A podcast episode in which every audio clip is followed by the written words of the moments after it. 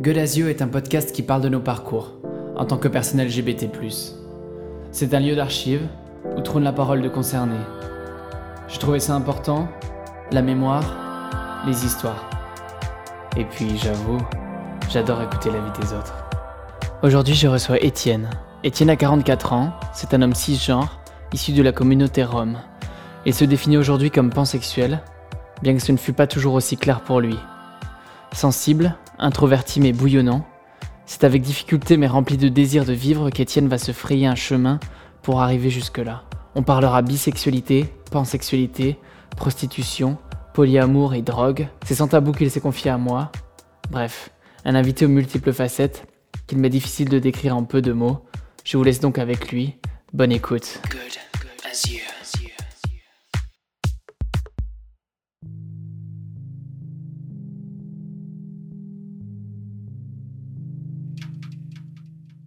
J'ai découvert assez rapidement jeune euh, mon penchant, mon attrait en tout cas pour les hommes, plus avant même d'être attiré par des femmes.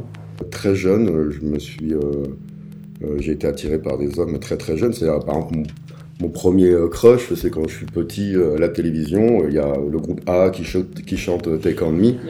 je vois Morton instantanément. j'ai des yeux qui s'écarquillent. Je me dis mon Dieu, c'est quoi cette créature de rêve Donc et je suis très jeune, hein, j'ai quoi Je dois avoir 10, 9, 10 ans, 11 ans, quoi. Donc euh, déjà, je le trouve naturellement très très beau et attirant, même s'il n'y a pas encore, j'imagine, à ce moment-là de désir sexuel, mais c'est un peu loin, mais, en tout cas, je suis attiré très, par la beauté masculine. Hein. En tout cas, moi, ce que je qualifie de beauté masculine, euh, assez, assez rapidement. Et euh, des femmes aussi, donc je pense intrinsèquement que ça fait partie véritablement de mon identité, euh, mm. d'être d'abord attiré par ce que vont dégager les gens, ce qu'ils représentent, euh, leur regard, leur façon de bouger, leur voix, des choses qui vont être euh, essentielles moi, pour, pour l'attrait qu'une personne va générer chez moi. Est-ce que tu peux nous raconter un peu le début? Tu viens d'une famille euh, soit particulière, soit pas. Bon, nous, on en a déjà un petit peu parlé, mais je veux bien que tu m'en parles. De ton enfance, vraiment, à ton éveil de la sexualité. Donc là, tu me parlais de Norton, du groupe A. Ouais. Et euh, je t'écoute. Euh, ben, moi, je suis le quatrième enfant d'une famille de cinq enfants. J'ai que des sœurs. Donc, moi, je suis l'avant-dernier. Euh, j'ai trois grandes sœurs plus une autre petite sœur, avec une particularité dans la sœur qui est juste au-dessus de moi, est, euh, qu'elle est naturellement euh, hermaphrodite en fait, donc qui à l'adolescence s'est révélée en fait est née de genre féminin, enfin de sexe féminin en fait, et à l'adolescence naturellement à cause des hormones est devenu un garçon. Et il a choisi à ce moment-là aussi de euh, favoriser euh, cette identité masculine plutôt que celle féminine, qui sentait véritablement garçon. Donc déjà, moi, à cette, époque, j'ai euh, j'ai 12-13 ans, je, suis déjà confronté, on va dire, ou en tout cas mis, mis devant euh, les, problèmes que peuvent générer euh, l'identité euh, sexuelle ou le genre sexuel, des choses comme ça. C'est ce qu'on appellerait intersexe aujourd'hui C'est ce qu'on appellerait, je pense, intersexe aujourd'hui. Je ne suis pas complètement à la page des, nouvelles appellations. Moi, je viens quand même d'un d'une génération, c'était dans les années fin 60, fin début 80, où ce qu'on disait c'était Bic Book, des choses comme ça. C'était carrément c'était carrément mal vu et c'était euh, c'était même montré du doigt. C'était euh, source de beaucoup de railleries et des choses comme ça. tu es né en quelle année du coup? Je suis né en 77. 77, oui. Ouais. Né en banlieue parisienne, euh, à Sarcelles, donc proche, là où le Concorde s'est écrasé précisément, à Gonesse. je suis né dans une famille qui, qui, est affiliée plutôt Rome, Rome gitan. On était en semi-itinérance. Ma mère est roumaine, mon père est polonais. Euh, il a épousé ma mère et il a décidé, euh, lui, de vivre plutôt en semi-itinérance plutôt que de se mettre dans des camps, des choses comme ça. Donc on vivait euh, tout autour de la banlieue parisienne. On tournait en fait en voiture, en camion, des choses comme ça. Et je, on s'installait dans des zones industrielles où il y avait des préfabriqués, des choses parce que mon père était artisan. Donc très souvent, en fait, il prenait des chantiers tout autour de, au Black, évidemment. Il bosse, on est dans des circuits qui sont pas du tout légaux. Hein. Mhm. Et donc, du coup, souvent s'installer bah, au fond d'une usine, euh, au fond d'un parking, euh, dans un préfabriqué, en fonction des chantiers qu'il avait, pour, euh, et on vivait comme ça. Donc, avec tout ce que ça génère, un changement d'école tous les six mois ou tous les ans, on était souvent déracinés, on était souvent bah, montrés du doigt, on était un peu ceux qui arrivaient comme des pièces rajoutées, quoi, en fait, à mm. chaque fois dans les, dans les différentes villes ou communes dans lesquelles, dans lesquelles on arrivait, on était toujours plus ou moins mis de côté, quoi. Et mm. puis, naturellement, en vieillissant aussi, moi j'ai appris à, bah, pas trop m'attarder en fait avec des gens ou avec des amis ou des choses comme ça, puisque je savais que ça allait bouger. Ça s'est plus ou moins stabilisé vers, les, mes 11, 12, 13 ans. Euh, où j'ai vécu pendant pas mal de temps en banlieue nord, près de, près de Goussainville, où là j'ai pu m'arrêter, avoir quelques amis et quelques connaissances un peu plus stables, parce que là mon père s'était posé en fait. Pour euh, revenir un petit peu dans le contexte, euh, un père violent, alcoolique, c'est compliqué, toujours, une mère plus ou moins mise de côté, exclue de la société un petit peu, qui s'occupait de ses enfants à la maison. Mon père voulait pas qu'elle travaille, elle était maintenue sous, sous son joug un peu. Hein, Enfin, faut imaginer euh, des. Euh, c'est compliqué comme ça, peut-être à imaginer pour les personnes qui n'ont pas vécu, mais c'est des. C'est euh, une vie qui est quand même très ostracisée, quoi, qui est très très mise à la, en décalage. Moi, j'ai voilà, où c'est que les lois sont pas forcément respectées tout le temps. On nous apprend à voler, on nous apprend à mentir, on nous apprend à dire des conneries, on nous apprend à ne jamais dire la vérité. Parce que, bah, voilà, famille violente, alcoolique un peu, s'il y a des bleus, des machins, des trucs, on apprend toujours en fait. très petit, on nous apprend à détourner la réalité quoi en fait, hein, pour, euh, pour pouvoir nous adapter et mentir. Euh, Est-ce que toi tu as été victime de violence du coup ouais, ouais, ouais, ouais, bien sûr, avec mon père euh, très, très jeune quoi en fait. Hein. mes sœurs aussi, on avait des. Des, il y a eu des passages qui étaient extrêmement compliqués. Enfin, violence, et j'ai eu des violences physiques et violences sexuelles aussi avec mon père. D'accord ça a été très très compliqué à gérer puisque euh, lui me parle pas du tout, mais il, euh, il, avait tendance à me visiter, on va dire des choses comme ça. C'était pas très clair, ça a jamais été extrêmement poussé, si tu veux, comme euh, relation charnelle, mais ça a toujours été extrêmement dérangeant. Et encore une fois, là, bas la technique de base, c'était j'abandonne quoi. J'abandonne mon cerveau. D'ailleurs, j'ai écrit un, un, poème là-dessus qui parle de ça. et j'abandonne le cerveau et j'attends plus ou moins que ça passe et je comprends pas véritablement ce qui se passe non plus. C'est très compliqué maintenant avec l'âge parce que c'était il y a 30 ans à peu près. Hein. Mm. T'avais quel âge du coup quand ça se passait? Je saurais pas dire, mais je dirais que ça, devait être entre mes 8 et mes, mes 11-12 ans. Ouais. ouais. Et euh, là, on comprend pas trop véritablement ce qui se passe, donc on pose un peu le cerveau et puis on attend que ça passe. Et, euh, là, du coup, c'est mes premiers rapports à la, à la, sexualité, je les ai véritablement avec lui, on va dire. quoi enfin de ce qui est, ce qui est des choses du sexe. Une main puissante faussement me touche, elle me trompe de quelques tremblements intéressés, un instant, trop long, gênant. La caresse menteuse de l'essence corrompue s'aventure jusqu'au centre intime, timide et unique, fragile, sans défense. Le conquérant devient un rideau de brume et de sang, sa chair n'est que fumée, chantante et incomprise, implorante, indésirable et naturellement inutile. Nul champ, nul flot, nulle rivière débordante ne peut déverser dans la faille inconsolable, dévorante, l'implacable cruauté de son courant. Dernier témoin d'un monde aux limites osseuses, l'âme devenue singulière se destine à l'abandon. En ce royaume, chaque maudit, tout silence connaît un secret, et tout secret épouse le silence. Et après, moi, j'ai tendance à penser maintenant que justement, ce qui, euh, ce qui crée le passage entre le côté euh, enfant et adulte, euh, à quel moment est-ce qu'on arrête d'être un enfant et qu'on devient adulte? Moi, je, pense maintenant que c'est lorsqu'on se sexualise qu'on devient sexué, en fait.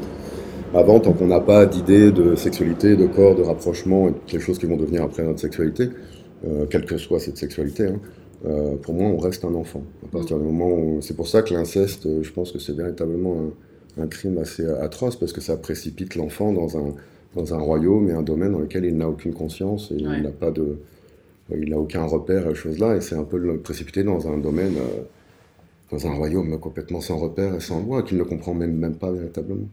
Ou alors ça le ramène très rapidement et très jeune justement à ça. Ça le fait devenir je pense un peu adulte euh, plus rapidement quoi.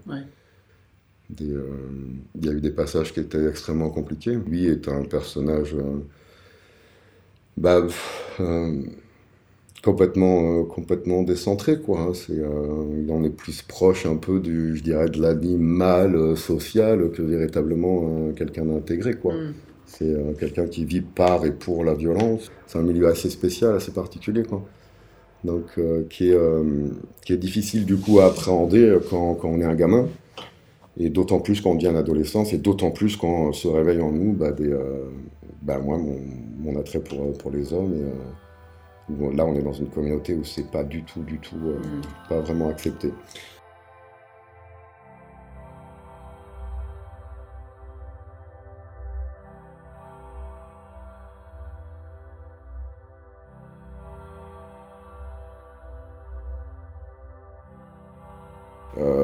Moi, voilà, Morton à la télé, c'est un peu une révélation. Hein. ce garçon est très beau. Puis je m'aperçois en même temps euh, qu'à l'école, bah, je commence à avoir des relations, enfin des rapproches où je regarde les garçons de plus en plus comme étant euh, des attraits, un attrait sexuel en fait, et puis charnel, quoi, surtout, ou sensuel en tout cas. Mm.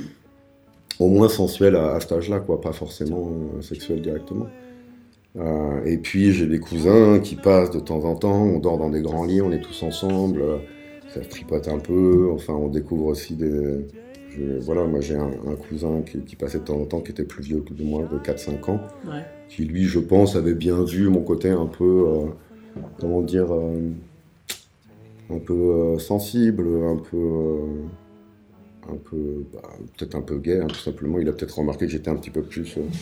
Et puis en plus, moi j'étais élevé que par des femmes, donc c'est quelque chose qui est un peu je pense qu'il a terriblement joué aussi dans mon, malgré tout, dans mon rapport, euh, enfin non pas dans ma sexualité, mais dans mon rapport en tout cas à la, au sentiment et à l'approche euh, sensuelle des choses. Les épreuves qu'on me demandait de passer, c'était vraiment des épreuves de mec, quoi. Mm. C'était euh, et puis en plus dans un côté rome et tout, donc c'était la baston, le vol, l'intimidation j'ai quand même, euh, enfin, on, m'apprenait à faire ce genre de choses. Et à côté de ça, étant donné que je m'effondrais, parce que pour moi c'était d'une difficulté extrême d'agir de, cette façon-là, parce que je suis quelqu'un de plutôt sensible, plutôt d'empathe. Euh, hmm. euh, bah, j'avais le réconfort de mes de mes sœurs et de ma mère, quoi, qui elle était beaucoup plus bah, beaucoup plus sensible, qui était beaucoup plus affective avec moi, quoi. Même si elles étaient quand même un petit peu difficiles, parce que c'est on parle quand même de femmes qui sont qui sont un peu déscolarisés, qui sont, on est tous en échec scolaire euh, dans ma famille, hein, à part moi, mais bon, mais on est quand même sur des, femmes ou des jeunes femmes en tout cas à ce moment-là qui sont euh, bah, qui sont assez brutes hein, de décoffrage, qui ont été élevées aussi à la dure, elles aussi, mais qui malgré tout gardent au fond d'elles, euh, dans l'intimité en tout cas, bah, quand même beaucoup de, beaucoup de, un aspect maternel qu'elles m'ont un peu mm. apporté. Ça revient souvent, ça, hein, même dans des histoires un peu, plus, un peu moins dures, on va dire. Mm. Euh, souvent la place de la femme qui est euh, importante par rapport à ça, elle a une sensibilité qui est souvent un peu plus ouais, qui est plus proche, ouais, qui est plus proche de ce que je pouvais ressentir à ce moment-là, dans lequel je me reconnaissais. Euh, et après, c'est vrai que moi aussi, mes sœurs, je trouve qu'elles ont toujours été fortes. Elles ont, elles ont, c'est à elles que je voulais ressembler, en gros, parce qu'elles subissaient des épreuves très dures aussi, de violence et tout ça. Et en même temps, elles gardaient toujours le cap, et elles avançaient, elles étaient déterminées, et elles voulaient s'en sortir. Donc, euh, en comparaison à l'image que j'avais de mon père, qui est à peu près la seule image que j'avais d'un masculine, qui est celle d'un homme qui ne me parle pas, qui me terrorise, euh, qui me siffle pour m'appeler, euh, qui est violent. bah, à côté de ça, moi j'avais ces images-là de, mes sœurs qui étaient plutôt bah, ce à quoi je voulais ressembler, en fait, et pas du tout à ressembler à, mon père, quoi. Donc, ça m'a amené, je pense, à développer plus de sensibilité et d'être un petit peu plus proche et à l'écoute de de mes émotions et de mes sentiments. Heureusement, j'imagine.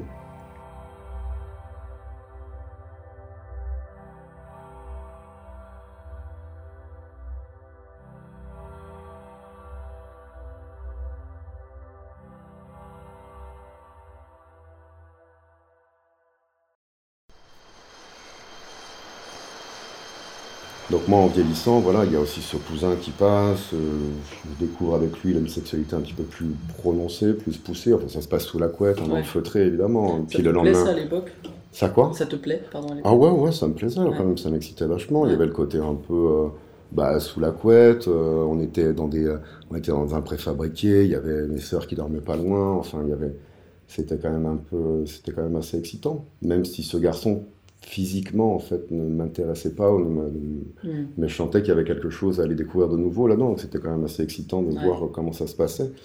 Et puis évidemment le lendemain on n'en parlait pas on se regardait même pas ça n'est jamais arrivé. Enfin tout, je pense que c'est assez classique dans, dans le parcours sexuel ou LGBT quoi euh, donc on n'en parle pas, on n'en a jamais parlé, puis ça se passe, ça n'arrivait pas. En vérité, ça se passait au cœur de la nuit. Oui. Voilà, c'est bien heureux. Il se passe des choses au cœur de la nuit, des fois que les bien, les bien pensants et bien profondément au fond de leur lit dorment, ils ne savent pas ce qui se passe. Quoi. Donc c'est euh, euh, c'est assez étonnant et c'est comme ça que je découvre. Et, moi, à ce moment-là, il y a véritablement quelque chose d'intéressant qui se passe en moi. Alors j'ai plutôt, plutôt 13-14 ans. où j'ai véritablement du mal à faire la distinction entre ce qui vient véritablement de moi et ce que de ce que j'ai vécu ou subi. Quoi. Mm. Et à un moment donné, je ne sais pas si je suis attiré par les garçons et si j'aime avoir des contacts physiques charnels avec eux.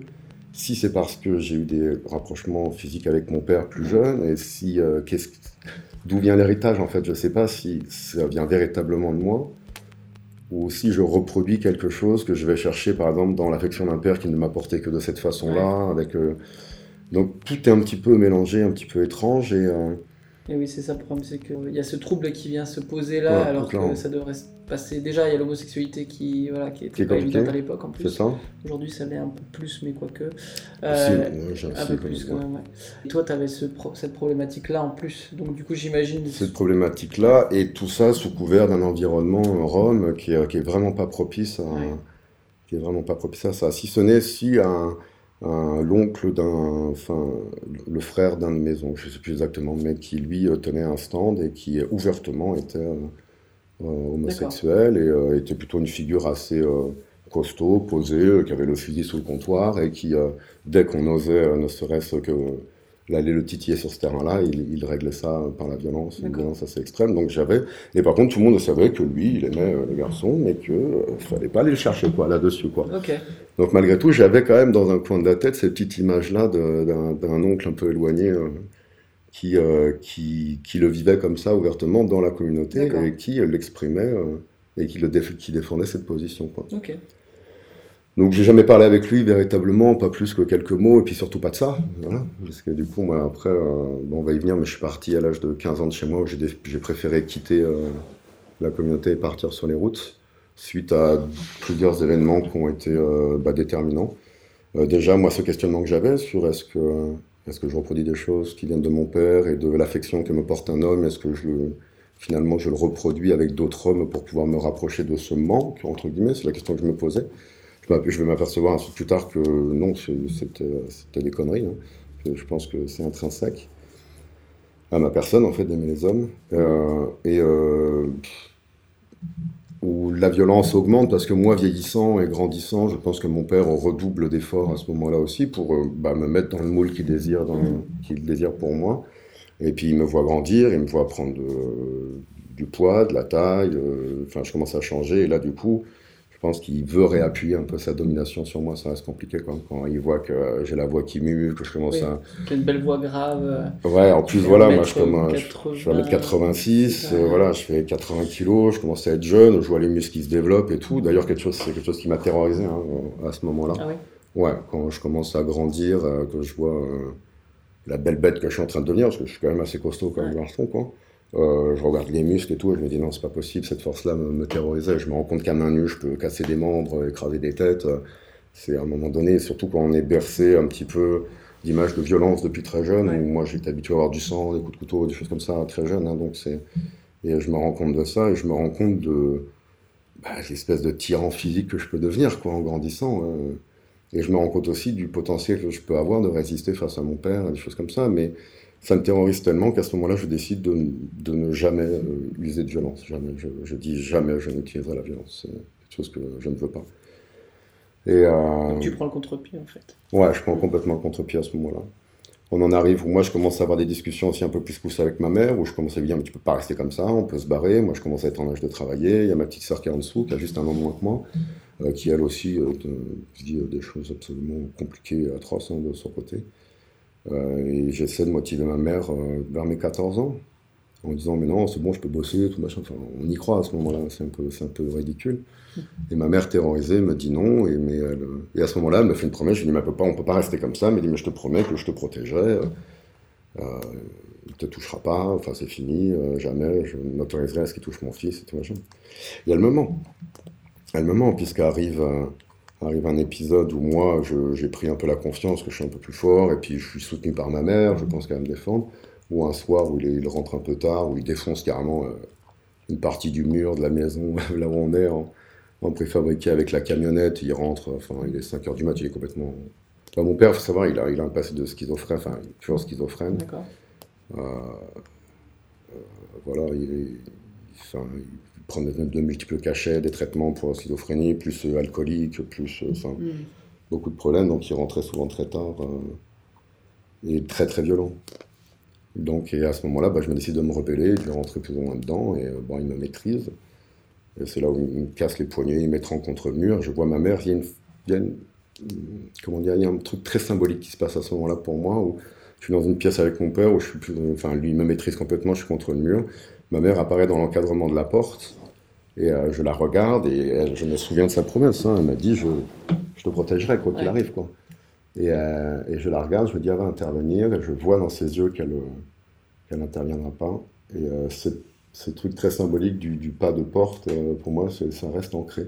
Et elle, elle, regarde ce qui se passe dans la pièce, mais elle n'y entre pas. Hmm. Et, euh, et, à ce moment-là, moi, je sens mes muscles qui font bon, j'abandonne, je le laisse, je dis vas-y, tant pis, au revoir. Et je sais à ce moment-là dans ma tête que demain, je fais mes affaires. When, I am down, I lay my hands upon ground for the. I call him in, his earth is mine. Before I make the offering, remember all the faces that I've seen. Now all the marks have settled on my skin from all the different places that I've been,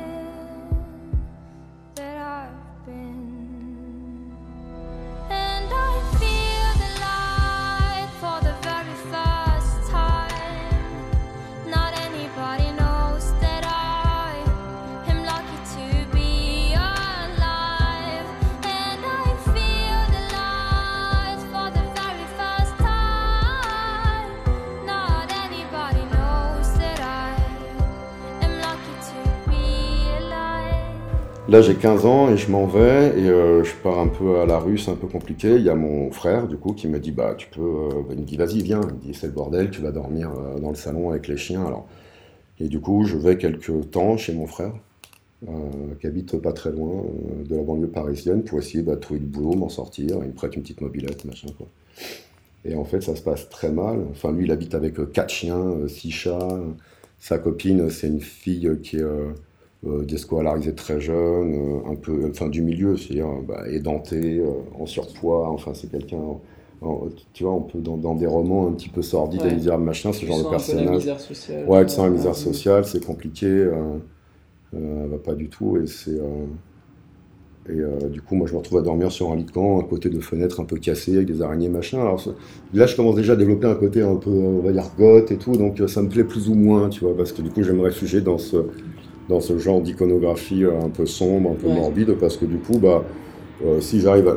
Maintenant, je me rends compte, hein, mais euh, à l'époque, je me disais pas ça. Je me dis, si j'arrive à vivre dans cette noirceur-là et que j'arrive à y trouver de la beauté, bah, finalement, je, finalement, ma vie va bien, puisque, enfin, tu vois, c'est ce que je me dis assez bêtement, je pense.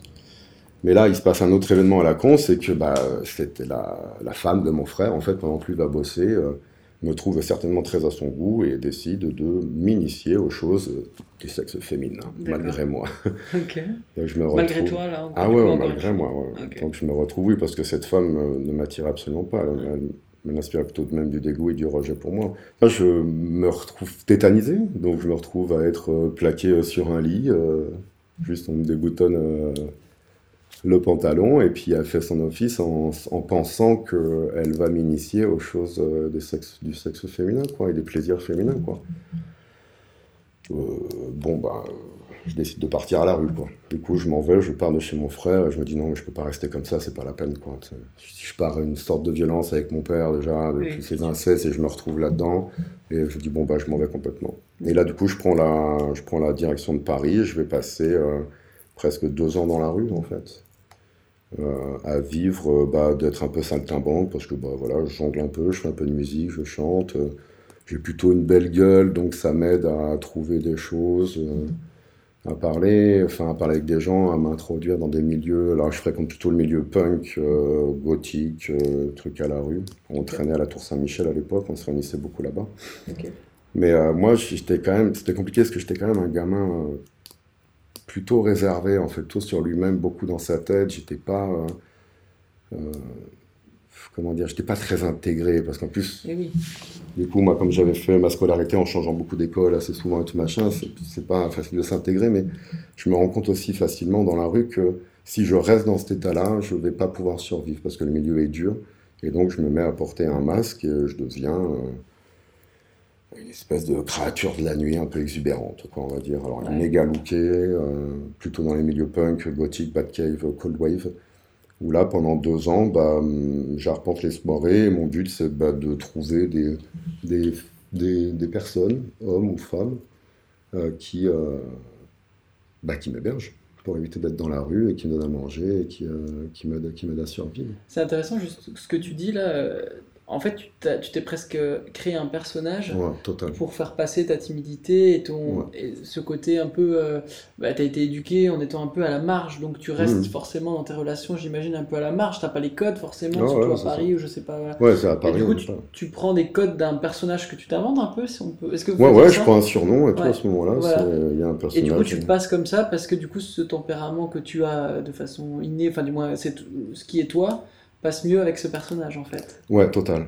Total. et puis ce personnage, il peut faire des choses qui sont pas forcément ce que j'ai au fond de moi, où lui il s'autorise. C'est un peu un personnage de roman hein, que je m'invente, quoi. C'est intéressant euh, parce que tu vois. Ouais, c'est resté chez moi pendant très longtemps et euh, c'est resté très longtemps et ça m'a d'ailleurs rendu très malheureux. Euh, à un moment donné où j'ai été obligé de faire véritablement la scission avec ce personnage-là et de retrouver mes racines. Et, euh, et ce personnage m'aide énormément à vivre. Et c'est là aussi où, bah, du coup, par nécessité, euh, je, je, couche et, euh, et, découvre des pratiques sexuelles avec et des hommes et des femmes, et euh, en orgie et en tout ça. Et, et, où je, et en fait, où véritablement j'y vais, mais pas avec du plaisir ou, de, ou des désirs de, particuliers, moi, de, de, de, de bah de, de, pratiquer ce genre de, de, choses sexuelles. Alors ça va pas très loin, mais c'est un peu de sadomaso, c'est un peu de qui, qui ne m'attire véritablement pas. En fait, j'ai pas. Euh, en fait, moi, j'ai une sexualité, je pense. Je pense que j'ai été plutôt asexuel pendant pas mal de temps, mais que je pratiquais quand même des choses sexuelles parce que ça faisait partie de ma façon d'exister, enfin, et de pouvoir survivre en fait. Oui, c'est ça, c'était une survie aussi. Ouais, ouais, ouais c'est ça.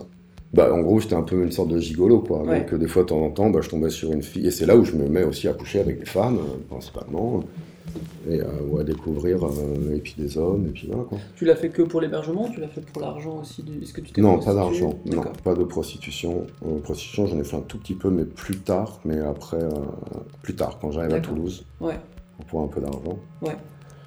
Et, euh, mais très brièvement, parce que c'est quelque chose avec lequel j'avais énormément de mal, je ne je supportais pas en fait, ça me mhm. faisait beaucoup trop souffrir et euh, l'argent que je gagnais comme ça, en fait, je, même je, le donnais, je finissais par rentrer, je le donnais à un clochard. En fait. Je m'en séparais. T'arrivais pas à te dire. Euh, non, non c'était pas comme ça que je voulais le faire. Là, ça passait sous couvert de on fait la fête, on se rencontre dans des mhm. soirées, on picole, bah tu tiens, viens dormir chez moi, il y a un canapé, je reste un jour ou deux. Puis au bout d'un moment, bah, je m'en vais, je fais d'autres choses pour pas abuser, ou parce que ça se passe mal avec la fille, ou parce qu'elle veut plus, puis moi je comprends pas bien tellement ce qui se passe, avec la fille ou le mec, et puis euh, voilà, c'est plus. Euh, je suis plus passé en mode à la rue, hyper festif, et je, vis de fête et de. et de. en, sorte de gigolo, quoi. Et je vis comme ça pendant deux ans, euh, jusqu'au jour où je rencontre Vanessa, donc une fille de laquelle je, je tombe éperdument amoureux en voyant juste ses pieds. Et euh, on faisait des soirées dans une cave à l'époque, voilà, c'était les caves Le Chapelet à, Paris, je m'en souviens. il y avait un grand escalier en pierre qui descendait, c'était un peu des soirées catacombes. Et j'ai vu apparaître euh, des pieds dans des petites chaussures noires euh, qui avec une robe en dentelle qui tombait dessus, un peu relevée pour pas marcher dessus. Et je sais pas pourquoi, j'étais attiré par, par cette démarche, je sais pas trop quoi. Et, instantanément, je tombe amoureux de ses pieds en fait, parce que je ne la vois pas encore, je ne sais pas qui c'est quoi. de ce, que ça dégage, de ce que la, la personne dégage. Voilà, c'est ça. Parce que c'est vrai que quand tu parles de jupe relevée, les pieds, le, contexte, ouais, euh, voilà, l'escalier, ça, ça donne tout un le, le, décorum et tout, les pierres, les bougies, partir, je sais pas, une image fascinante d'un seul coup. Et, et elle descend et je la vois, et effectivement, euh, bah, cette personne me fascine instantanément. Et on est à une époque où il n'y a pas de téléphone portable, où il n'y a pas de texto, il n'y a pas tout ça. On est, on est en quelle année à peu près? On est en 80. Début 90 Ouais, 93, 94, un truc comme ça. Ouais, je pense dans ces eaux-là. Et, euh, Et donc, du coup, il faut absolument que cette fille, euh, il faut absolument que soit j'ai son numéro de téléphone fixe, soit parce que sinon, si elle disparaît, je ne de plus jamais la revoir. Et, et donc, je drague sa copine. Euh, et, finalement, sa copine, ça marche très très bien. Et elle m'invite à dormir ensemble bah, chez elle, soit soit en coloc, elles sont étudiantes en art. voilà. Et au bout d'un moment, bah, je ne peux pas résister au fait que je dise à cette autre fille bah, que je suis je suis amoureux d'elle et que c'est en fait j'ai approché sa copine parce que c'est elle que je voulais quoi. S'ensuit un petit peu un petit drame où euh, tous d'élite, ça part en, ça part en couille de, leur côté, ça s'engueule plus ou moins, mais il s'avère que cette fille, bah, je, je, me mets avec elle en fait, véritablement. Et est-ce qu'elle est la première personne que j'aime véritablement d'amour euh, sincère et profond quoi. C'est une personne qui est assez timide, assez réservée, je, voilà, qui a, qui a, des difficultés relationnelles aussi, plutôt artiste sur les bords. Et du coup, euh, là, on, on, passe un an ensemble à Paris, où elle, euh, elle, on vit vraiment une romance euh, superbe hein, bah, sur les quais de, ouais, de Notre-Dame et tout machin. Enfin, bon, et bon, on a 17 ans et tout, enfin, ouais. c'est super quoi. On a l'image un peu, là j'ai l'image un peu de toi, ah un ouais, peu bah, gothique. Clairement, c'est on est gothique, romantique. Ah ouais, exactement, c'est exactement ça. C'est exactement ça, on le vit en plein dedans. Mais elle, elle échoue plus ou moins son année à l'école, euh, voilà, et en fin d'année, euh, je me souviens très bien de ce jour-là, on entend cogner à la porte, puis une grosse voix avec un accent du sud qui dit Oh, lève-toi, elle est venue te parler, elle vient te chercher. Elle dit Qu'est-ce que J'ai dit Qu'est-ce que c'est? Elle me dit C'est mon grand-père, habille-toi. Et son grand-père, en fait, et sa mère viennent la récupérer parce qu'il a raté son. Elle est en échec scolaire et tout machin. Ouais. Il considère qu'à Paris, ça lui va pas du tout, qu'il y a des mauvaises influences. Moi, je suis dans un coin, je me rhabille plus ou moins. Et elle me dit Bon, euh, je te rappelle plus tard, on verra comment on fait, mais on part. J'ai pas de téléphone, moi je suis à la rue, j'ai rien. Donc, euh, moi, elle ne sait pas comment me joindre, si tu veux, si ce n'est par des amis interposés, quoi. Et. Euh, et euh, je m'en vais, et il la récupère, et immédiatement, il la refoute dans le camping-car, et direction le sud-ouest, et il la ramène, euh, okay. il l'enlève, quoi, tu vois, ouais. carrément. Quoi. Et, euh, et, à partir de là, je retourne à la rue. Parce ouais. qu'elle disparaît complètement, et je ne sais pas comment la joindre. Ah, c'est très violent, quand même. Ouais, c'est assez violent, ouais. C'est assez violent du jour au lendemain, quoi. Et du coup, on, on reste plus ou moins éloigné, comme ça, 6-7 mois. Et j'ai des nouvelles d'elle uniquement par euh, d'autres amis qu'elle avait, hein, comme euh, sa, son ancienne coloc, euh, ou des amis qui, eux, avaient bah, des maisons, des, des, téléphones et tout machin, pouvaient s'appeler. Et donc j'ai des nouvelles que, que, que comme ça d'elle. Quoi. Et donc j'apprends que pour la rentrée scolaire, ah bah, finalement ses grands-parents la, la, veulent plus proche, donc ils la mettent à l'école des beaux-arts de Toulouse. Donc je sais qu'elle rentre à l'école de Toulouse de, de Beaux-Arts à, à Toulouse, à l'école. Et j'ai un numéro, j'obtiens finalement son numéro de téléphone. Et ça tombe conjointement avec une chose qu'ont fait mes parents, pour une fois plus ou moins bien pour moi, c'est que mes parents, j'apprends aussi d'un ami en banlieue qui me recroise sur Paris, qui m'a dit ta mère te cherche partout, euh, elle veut te voir, donc je me fends néanmoins de reprendre euh, le RERD, redescendre vers euh, là où ils habitaient à ce moment-là, Goussainville, Gonesse, tout ça. Et je rencontre ma mère qui me dit, bah écoute, avec ton père, on veut remonter une société, parce que mes parents sont poursuivis par le fisc et tout ça. À chaque fois, ils montent des trucs, ils payent pas leur SAR. Ils coup, et il me dit, bah voilà, il me dit, on a besoin de toi, c'est le problème avec ton père, mais euh, là, tu es en âge. Ici, tu as sec de nous signer des papiers pour monter une société en ton nom. Euh, nous, on s'occupe de tout derrière, euh, on te donne 1000 francs. Okay. Et là, je dis 1000 francs, ça me fait un bon billet de train pour Toulouse, ça me donne un peu d'argent de côté, parce qu'à l'époque, j'ai rien du tout. Hein, mm. donc, je dis, allez, ok, je signe les papiers et, je et, je me, et, du coup, je me prends un billet de train et je débarque à Toulouse en espérant retrouver euh, bah, cette fille.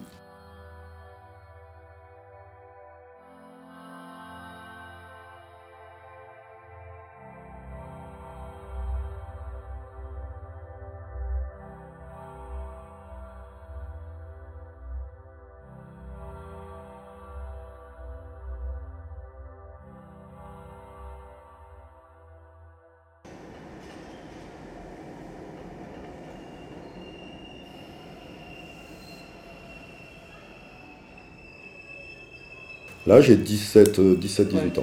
Ouais, ça va vite. Et euh, j'arrive, et j'arrive chez elle, et euh, je sais où elle habite. Alors j'arrive à Toulouse. D'ailleurs, il y a un morceau bah, qui compte beaucoup pour moi de The Cure à ce moment-là, qui s'appelle euh, Just Like Heaven, qui est un morceau qui parle mm -hmm. d'histoire d'amour fabuleuse, tout machin. Et, et j'arrive à la gare de Toulouse, et sur le quai, il y a Just Like Heaven de, de The Cure, c'est parfait. Je vais devant la gare Matabio. À cette époque, il y avait encore les cabines téléphoniques devant. Et je m'arrête là et j'ai quelques, quelques pièces et j'appelle, j'appelle ce numéro de téléphone qui ne répond pas avant plusieurs heures. Finalement, le soir arrive, je ne sais pas où je suis, je suis complètement perdu. Et elle a fini par me, par me répondre. Et je lui dit, bah écoute, je suis là, je suis à la gare, viens me chercher.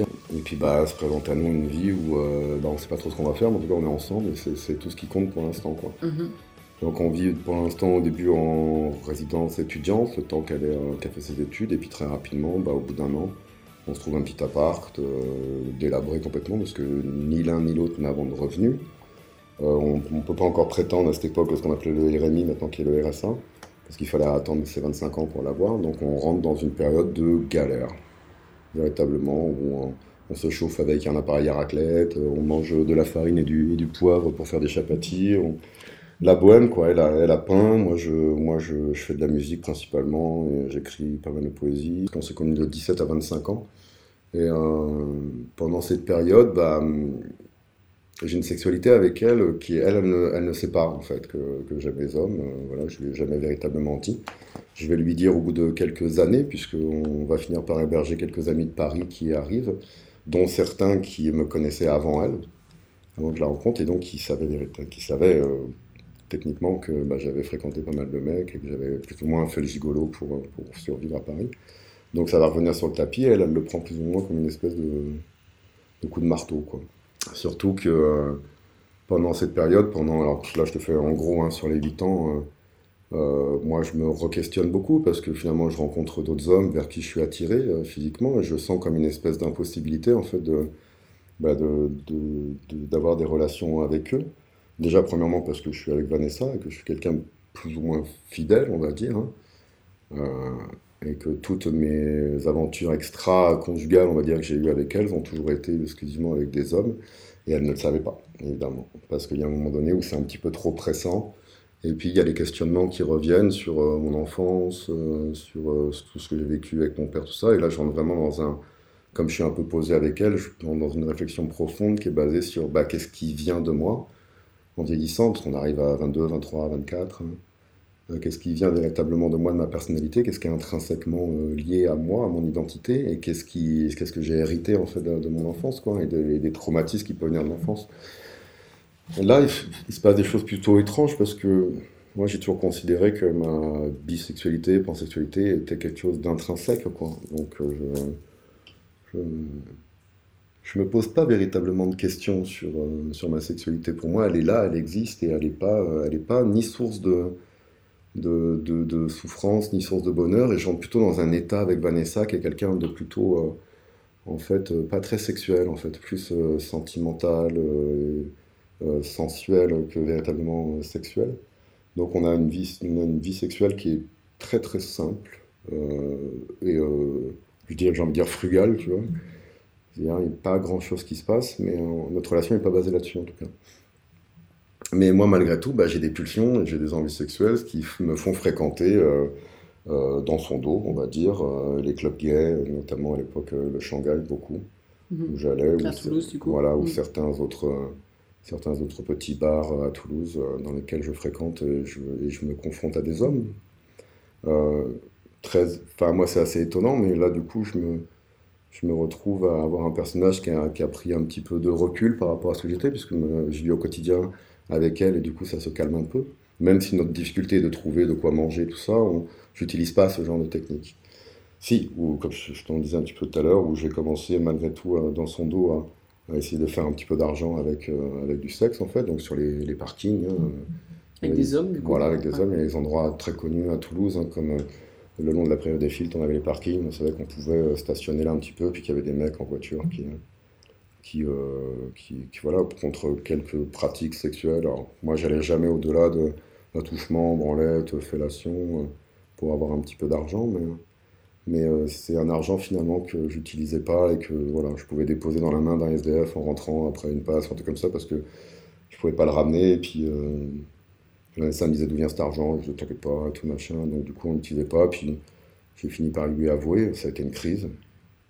Et puis, euh, voilà, lui avouer que j'aimais les hommes aussi, mais avant ça, euh, il s'est passé 5-6 ans avant vraiment que j'en parle. Est-ce que le fait de te prostituer, du coup, euh, c'était pour toi et à la fois une façon d'assouvir des désirs qui étaient là avec des hommes et, et, le fait de gagner de l'argent ou est-ce que c'était que gagner de l'argent ou Non, c'était il y avait il y avait vraiment l'argent c'était presque secondaire.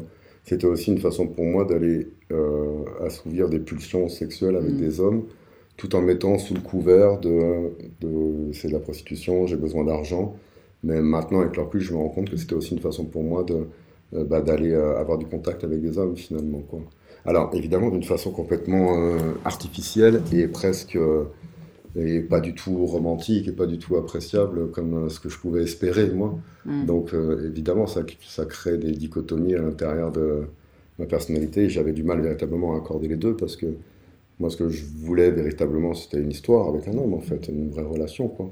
Et en fait j'obtenais ça, mais je voyais pas comment l'obtenir autrement. Est-ce qu'à cette époque-là, tu penses que tu aurais pu et vivre ton histoire d'amour avec Vanessa et vivre une histoire d'amour avec un mec en parallèle si elle l'avait accepté Oui, j'aurais pu. T'aurais pu, ouais. Oui, j'aurais pu euh, très, très fondamentalement, puisque maintenant, moi-même, mon âge, j'ai plusieurs amants et amantes, et, euh, et ça se passe plus ou moins bien en fonction des personnes avec qui je tombe, mais c'est des choses qui ne me dérangent pas d'avoir plusieurs histoires. Euh. D'accord. Donc, es polyamoureux, du coup, est-ce qu'on pourrait dire ça? Je, Oui, j'essaie. Mm. J'essaie, c'est pas toujours évident, mais j'essaie d'avoir ce genre de. Enfin, j'ai une réflexion très très profonde, justement. on y reviendra. On y reviendra après avec l'âge, parce que c'est après un peu plus loin. Mm. Mais à ce moment-là, c'est ça, et du coup, je fréquente bah, les clubs, et je fréquente aussi les backrooms, et euh, dans les backrooms, et dans, bah, dans, la, dans la, pénombre, et dans les, ces espèces de temples euh, dédiés au sexe noir que sont les backrooms. Quoi. Alors pour ceux qui ne savent pas, les backrooms, c'est des lieux, euh, souvent dans les boîtes de nuit, bar-boîtes, qui... où il y a des choses, des échanges sexuels qui se passent. Anonyme. Anonyme, voilà. Donc dans le noir en général, très peu éclairé en tout cas. Ouais, c'est ça très peu éclairé ou dans le noir. Et euh, j'y allais aussi pour euh, me mettre en, contact avec cette espèce d'énergie sexuelle masculine. C'est-à-dire, bien souvent, je me mettais dans la backroom et, euh, et je, soit je m'accroupissais, soit je regardais, je restais là et, je profitais un petit peu de l'ambiance sexuelle ambiante, même si moi je faisais rien. Mais en tout cas, j'étais dans une espèce de ce que j'appelais le temple, tu vois, une espèce de temple dédié mm. juste à la pratique sexuelle homosexuelle anonyme. Quoi.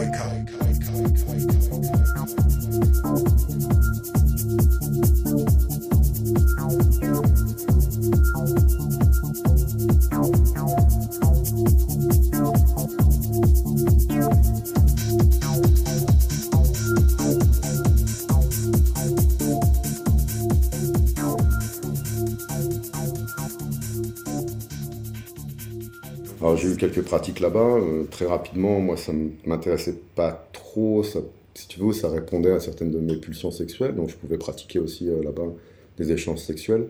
Mais euh, très rapidement, la peur de... Parce que moi, je suis génération en plus 80, donc on a été élevé avec la peur du sida, tout ça, machin, du VIH. Donc, et moi, là-dessus, s'il y avait bien quelque chose sur lequel j'ai toujours fait véritablement attention, c'est là-dessus. parce que, bah déjà, parce que j'avais Vanessa. Enfin, que, voilà, que c'était absolument hors de question que je ramène euh, des problèmes, euh, quels que soient, même sans parler du VIH, mais d'autres, d'autres maladies sexuelles, euh, je vais dire, dans mon foyer, quoi. Mm. Donc je faisais véritablement attention, et toutes les fois où c'est arrivé, bah, naissait après derrière la satisfaction passée, des formes d'angoisse, des formes de peur qui étaient liées, parce que des fois ça pouvait un peu déborder à cause de l'alcool, on n'était pas toujours protégé. Euh, même si pour moi tout ce qui était sodomie c'est véritablement une étape supérieure et que j'ai jamais franchi avec des inconnus. D'accord. Oui, mais même par rapport à la fellation, tu. Par la fellation, par rapport, voilà, voilà, il y a ça, il y a d'autres choses quoi. Euh, c'est toujours un peu angoissant, flippant. Donc en fait, j'étais toujours sur des relations qui, qui, venaient satisfaire un peu les pulsions et les instincts, mais jamais véritablement autre chose de plus, euh, bah, de plus poussé, de plus tendre, de plus affectif et de plus, de plus sensuel, tout simplement quoi. Euh, surtout que malgré tout, j'ai toujours eu une, enfin, toujours, j'ai toujours une sexualité qui est beaucoup plus affective et sensuelle que véritablement sexuelle, quoi. Donc, euh, par exemple, je, même maintenant, sans utilisation de stupéfiants ou d'alcool ou de drogue, un petit, ou d'autres drogues, euh, j'ai, du mal à avoir des relations sexuelles avec les gens. Quoi. J'ai besoin d'un, de désinhiber complètement. Et, et pour moi, la sexualité garde un aspect un peu bestial, pulsionnel, qui, me, qui de premier abord J'ai du mal en fait à avoir des relations euh, physiques sans, sans, sans, produit en fait. sans, quelque chose qui te fait lâcher prise, euh, peut-être être moins dans la tête, c'est ça bah, C'est bizarre parce que je suis pas vraiment dans la tête non plus, mais il y a une espèce de barrière que j'ai du mal à franchir, parce que j'ai, malgré tout, je pense garder, même si je commence avec l'âge à, à, soigner ça, j'ai gardé de, mon enfance et des problèmes que j'ai dans l'enfance un, rapport à mon corps qui est très très très particulier. C'est-à-dire, je suis très, je suis très pudique, je suis très, je suis très dans le donc, comment dire, j'ai toujours peur qu'on me juge physiquement, j'ai toujours peur qu'on me regarde physiquement, qu'on y trouve des défauts, qu'on ait une espèce d'obligation d'être, d'être parfait, tu vois. Et qui, je pense, avec le temps, vient finalement des rapports que j'ai eu avec mon père, où j'étais obligé de, euh, de présenter un corps ou un aspect qui était, euh, qui était tiens, pour une fois qu'on m'apporte de, l'attention, de l'affection, euh, j'avais toujours peur en même temps qu'on, qu'il me juge euh, et, en même temps, enfin, c'est très compliqué. Mais... C'est intéressant parce qu'en plus, tout à l'heure, tu disais que tu avais plutôt une belle gueule. Enfin, euh, dans Paris, ça t'avait aidé. C'est vrai que tu es, un, garçon qui est, on va dire, dans les canons d'aujourd'hui, qui est plutôt. Euh, ça marche bien. ça marche, ouais, voilà, t'es un beau garçon. Je le sais, et pourtant. Voilà, et pourtant, ouais, ah, pourtant, moi, je ne me supporte pas. J'ai énormément de mal à, me regarder, à me trouver. J'ai du mal à me trouver du charme, ok, mais la beauté, certainement pas. Quoi. Mm. Et euh, donc ça a toujours été un petit peu compliqué. Je sais plus de quoi on parlait, mais. Euh, si du coup euh, tu as découvert ta sexualité dans les backrooms. C'est ça, voilà. Et, et, bien sûr, je le cachais à Vanessa, donc tout ça c'était noyé dans une espèce d'insatisfaction globale concernant mon homosexualité. Donc mon homosexualité à ce moment-là, elle est vécue comme quelque chose qu'il faut cacher, qu'il faut, qu'il faut pas dire, qui se passe dans des endroits sombres, dans le dos de ma compagne de l'époque. Mais euh, béni soit les backrooms, hein, je pense. Hein. Si, on, si là-dedans, les gens respectent évidemment toutes les, toutes les conditions sanitaires nécessaires à de telles pratiques, c'est un endroit merveilleux pour que certains hommes puissent euh, aller exprimer leurs pulsions euh, en toute liberté, mm. à l'abri du regard de tous, dans l'anonymat. Et je pense que pour certaines, certains parcours et certains profils, c'est mm. essentiel que ces lieux existent. Mm. Bon, après, aujourd'hui, on a les applications, donc je pense que ça a changé un peu la donne. mais, je mais... pas du tout application, c'est l'enfer pour moi. Mais... Mais ça existe aujourd'hui. Ouais, ça existe. Alors qu'à l'époque, ça n'existait pas. Il y avait ces lieux de rencontre. Ah oui, c'est ça, ça euh, La nuit, euh, en, oui, oui, c'est pas d'une époque où il n'y avait pas Internet, il n'y avait pas tout ça. Évidemment, on se rencontrait que dans, dans ces endroits-là. Quoi. Mm. Et il y avait toujours une espèce aussi, du coup, de. de à l'époque, c'était beaucoup plus compliqué aussi. De l'anonymat autour de l'homosexualité était beaucoup plus compliqué, on va dire. Par exemple, des visages qu'on pouvait. Toulouse, il y avait beaucoup moins de gens en centre-ville, des visages que je pouvais croiser ou rencontrer dans les clubs dans les clubs, on pouvait échanger, se marrer, discuter un petit peu, même si du coup on parlait très très peu, on était plutôt là pour... Euh, bah, tout le monde venait pour avoir... Il euh, faut imaginer que c'était un grinder en, à la taille d'une pièce ou d'une boîte, quoi. Les gens se parlent pas trop, tu as juste des contacts machin, ça fait deux trois signes, ça part en backroom, et puis après, ça discute pas véritablement. Il n'y avait pas un côté autant festif qu'on pouvait le trouver, euh, qu'on peut le trouver maintenant actuellement dans certains clubs. et il y avait aussi beaucoup plus de scènes il y avait une scène qui était beaucoup plus euh, aussi travestie, euh, drag queen, ça, c'est un, endroit euh, où, on avait beaucoup, beaucoup de solidarité, en fait, peut-être plus que maintenant, même, mais en échangeant moins. On parlait moins, on se connaissait moins, mm. on, on se connaissait pas forcément par nos prénoms, des choses comme ça. Et d'ailleurs, quand on se recroisait dans la rue de ça, on était toujours très discret, on ne se disait pas forcément bonjour, mais on se connaissait. C'est un endroit aussi où il y avait quand même, on cachait. C'est un endroit dans lequel les hommes venaient et on n'avait pas forcément envie d'être reconnu dans la rue parce que on avait des femmes, des machins. Hmm. Et à l'époque, juste une question un peu annexe comme ça, euh, euh, la musique euh, des clubs, c'était plutôt la techno, la dance, à cette époque, ça te plaisait toi? Non, pas du tout. J'étais pas du tout dans ce milieu musical, c'était un peu compliqué, même s'il y a deux, trois morceaux qui finalement ont été importants pour moi. On a tous des morceaux honteux. Moi, mon morceau honteux, d'ailleurs, j'en ai fait une reprise à la guitare, mais euh, moi, moi, Lolita d'Alizé, j'adore absolument ce morceau. Mais je crois qu'il n'y a pas de morceaux honteux. Il y a des morceaux, c'est des moments de vie, et on les aime parce que c'est des moments de vie. C'est ça. Et moi, Lolita, quand j'écoute ça, les premiers morceaux de basse, j'adore, et, et, je me sens euh, un peu moi-même. Et... Bah, Mylène Farmer, Laurent Boutonnat, quand même. Ouais, bah, on est, d'accord. Boutonnat, c'est pas Joe Clodo, oui.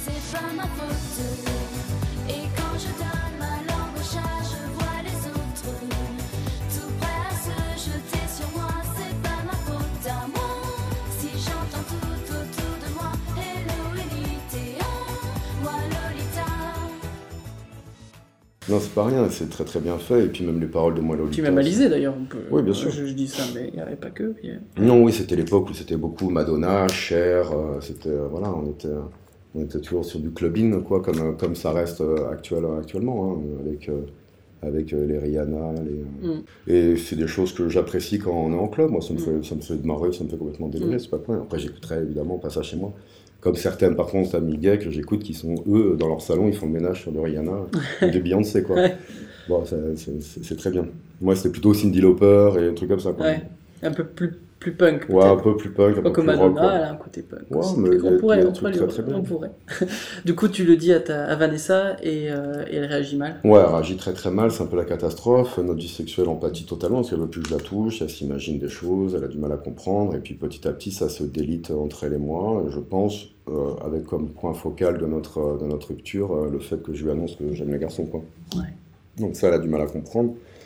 Euh, euh, et après, s'en est suivi justement bah, mon, parcours, on va dire en solo, au bout de 8 ans, hein, euh, où je redécouvre bah, le célibat. Et il va falloir que bah, je, trouve ma place, en fait, dans, les différents milieux que je fréquente. Euh, et ça se complique, parce que là, je commence à avoir un rapport à mon homosexualité qui devient plus de la consommation sexuelle, mais je ne m'imagine pas encore véritablement avec un homme. Euh, parce que j'ai des relations avec euh, des hommes qui sont, euh, bah, qui sont un peu biaisés à la base, parce que moi-même, comme j'ai du mal à exprimer mon, attrait ou mon penchant pour, pour les hommes, bah, j'ai du mal à tout simplement projeter avec certains mêmes hommes qui peuvent être attirés par moi. j'ai du mal à projeter avec eux dans le futur, tout ça. Donc il y a une espèce de chape de plomb, de rideau qui tombe et qui vient toujours mettre court à mes relations. C'est intéressant parce que tu disais que tu n'avais pas eu de soucis avec ta sexualité. Non. Mais pourtant, dans le rapport à l'autre, c'était plus compliqué ouais, Est-ce que c'était le fait que ton homosexualité ou c'était le, le, fait justement le fait d'être pudique ou qu'est-ce, qui fait qu'à ce moment-là tu n'arrives pas à... Enfin, tu as du mal en fait? Qu'est-ce tu, pourrais expliquer ça Ouais, ouais, euh, ce qui fait que j'ai du mal à ce moment-là, euh, bah parce que je, je, reste néanmoins pas totalement euh, convaincu. C'est bizarre de dire ça comme ça, mais je reste pas totalement convaincu de de, la possibilité d'avoir une relation intime euh, et, soutenue et poussée avec un homme. Pour moi, ça reste euh, malgré tout que du domaine sexuel. C'est-à-dire, j'ai pas véritablement de problème avec le fait d'être bisexuel. C'est vrai, le fait de, d'aimer coucher avec des hommes, ça ne m'a jamais posé de problème. Tu vois, je souffre pas de ça. C'est compliqué à expliquer. C'est plus de t'imaginer en couple si on va jusqu'à jusqu'à là, d'avoir une relation. parce que tu n'avais pas de modèle ou parce que. parce que j'ai pas de modèle, parce que. Euh, alors tu vas comprendre aussi, parce mm. que après, après ma rupture avec Vanessa, je tombe sur un homme euh, sur lequel je flash beaucoup, hein, musicien, danseur et tout, on passe des très bons moments ensemble. Mais lui-même euh, n'arrive pas à projeter non plus avec moi parce que pour lui, ma bisexualité est un problème. Le mm. fait que je sois sorti avec des femmes, le fait que je regarde des femmes, pour lui, est un et il me l'avouera quelques années après. Enfin, il me l'avoue plutôt de la bouche d'une de ses amies qu'on est revenu, qu'on a rediscuté de tout ça. Et elle me dit, oui, mais cette, ce, garçon-là ne, t'a jamais fait confiance, il ne te croyait pas, il n'a jamais voulu partir dans une aventure un peu plus poussée avec toi, parce que ta, bisexualité, pour lui, était, euh, était un danger. D'accord. Était, était pour lui une marque d'instabilité, d'inconstance, et du coup, il n'a pas osé, euh, il n'a pas voulu croire en l'histoire, parce que pour lui, c'était juste une passade et que j'allais forcément retourner vers des femmes. Euh, moi, euh, j'annonçais, enfin, euh, j'avais essayé d'annoncer plus ou moins que j'étais bisexuel et que, et que moi c'était comme ça. J'ai toujours, à l'époque, c'était extrêmement compliqué. Ça le demeure encore hein, malgré tout, hein, la bisexualité. Mm. ça demeure, un, je sais pas, un truc de niche. J'ai toujours subi que ça soit de la part de mes amis ou de la part de qu'ils soient gays ou non une espèce d'ultimatum euh, à devoir choisir, à devoir. Euh, ça a été toujours très compliqué. Puisque justement, après euh, l'annonce à Vanessa, ça en est suivi l'annonce bah, à l'ensemble de mes amis. Hein. En fait, mes amis proches qui, bah, qui j'en ai parlé ouvertement. Alors là, il y a eu des réactions, des réactions complètement bah, de, de 0 à 1, quoi, on va dire. Quoi. Certains qui disaient, bah oui, évidemment, c'était évident, on le savait. Certains de mes amis ou mes amis masculins ou féminins le, le percevaient. D'autres l'ont pris comme un affront véritablement et ont cessé de, me voir pendant pas mal de temps, pas mal d'années. Simplement, euh, alors j'ai jamais bien compris si c'était parce que ça les dégoûtait physiquement, qu'ils avaient un problème même avec euh, l'homosexualité, ou si c'est parce qu'ils euh, s'estimaient trahis, parce que c'est une espèce de mensonge pour eux enfin, à l'époque, j'imagine que ce qu'on te disait, c'est euh, faut que tu choisisses quoi. En fait, tu n'assumes pas trop ta sexualité gay, enfin, tu t'assumes pas trop en tant qu'homosexuel, donc tu choisis la, bisexualité par facilité. J'imagine que ça devait être l'argument. Euh, c'est l'argument principal que j'entendais. Et donc, euh, j'enchaîne quelques relations pratiquement exclusivement féminines avec à côté des à côté masculins. pendant, pendant de nombreuses années. Hein. Ce que je fais avec une fille, une première fois, je fais deux ans et demi, puis après, je fais. bon, il y en a, ils font quelques mois, mais ça tient pas vraiment.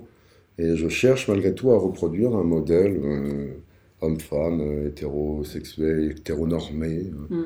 tu vois ce qu'on veut dire, avec avec derrière un désir de, construction et de finalité qui finalement sont uniquement des leurs, parce que les bases sont totalement en miettes, en mine, et qu'il faut que, il faut d'abord, avant tout, que je m'explore totalement et que, mm. et que je, que, que, je découvre véritablement sur quoi je peux m'appuyer avant de pouvoir construire. Ça, ça prend énormément de temps. Tout ça, maintenant, je te le parle avec du recul, mais euh, bien sûr, euh, noyé dans une espèce de brume mentale, affective et sexuelle qui est, qui est plutôt compliquée, comme une pelote qu'il faut démêler et retisser un nouveau canevas avec. Quoi. Et ça, je, malgré tout, j'essaie de le faire. Alors, pas méthodiquement parce que, parce, que, parce que je me rends pas bien compte, mais en tout cas, j'ai toujours eu cette volonté, moi, depuis jeune, à toujours me transformer, me modifier, euh, parce que je sais que je viens d'une communauté qui est un peu en marge, et j'ai toujours eu déjà, très jeune, cette envie de me modifier, de me transformer, de toujours être à l'affût des choses euh, qui me permettraient de mieux me comprendre et de pouvoir aller vers quelque chose de plus, plus, plus glorieux, on va dire, tu vois, de moins, moins sombre et moins, moins solitaire aussi, quoi. Donc, euh, donc là se posent bah, les problèmes principalement dans la communauté homosexuelle euh, concernant ma bisexualité. Donc je finis par finalement cacher ma bisexualité, ne plus le dire. quand, tu es avec des femmes, tu es hétéro, et quand tu es avec des hommes, tu es gay. Quoi. quand rencontre des hommes, je leur dis je suis homo. Quand j'en rencontre des femmes, je leur dis je suis hétéro, je finis par le cacher, avoir une espèce de vie parallèle pendant pas mal de temps, quoi. Euh, qui me permet bah, d'avoir, euh, j'ai l'impression d'avoir à ce moment-là, d'un côté avec les femmes, une relation euh, romantique, émotionnelle, sensuelle, et puis d'un autre côté, bah, une relation sexuelle, pulsionnelle avec, les hommes. Et je compartimente pendant quelques années comme ça ma, ma, sexualité, en tout cas mon rapport à l'autre. Ok.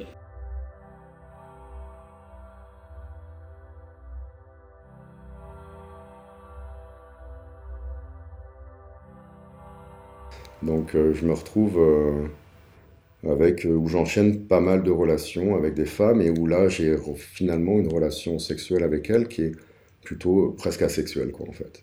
C'est-à-dire je moi je considère maintenant avec du recul que presque jusqu'à mes 36-37 ans j'ai été plutôt moins asexuel mais, mais que je pratiquais quand même du sexe. Il y avait une sorte de dichotomie là-dessus, où j'avais malgré tout des pulsions sexuelles, des envies sexuelles, mais euh, j'ai toujours eu des difficultés à avoir des relations sexuelles en dehors des fêtes, euh, de l'alcool et tout ça. Mais déjà, entre le fantasme et ce qui se passe réellement, déjà, il y a un, y a un monde quand même. Donc, euh, entre ce que tu t'imagines, les pulsions que tu as et ce qui se passe vraiment, et quand tu es devant le fait accompli, c'est. C'est un peu différent. Quoi. Mais du coup, euh, ça se questionne de plus en plus. Et la dernière femme, véritablement, qui est un, qui un, choc pour moi, je la rencontre, ça prend beaucoup de temps à ce qu'on se mette ensemble, pratiquement un an. Au bout d'un moment, on finit par se mettre ensemble, ça dure quatre ans. Et au terme de ces quatre ans, elle, elle me quitte. Parce que là, je décide de.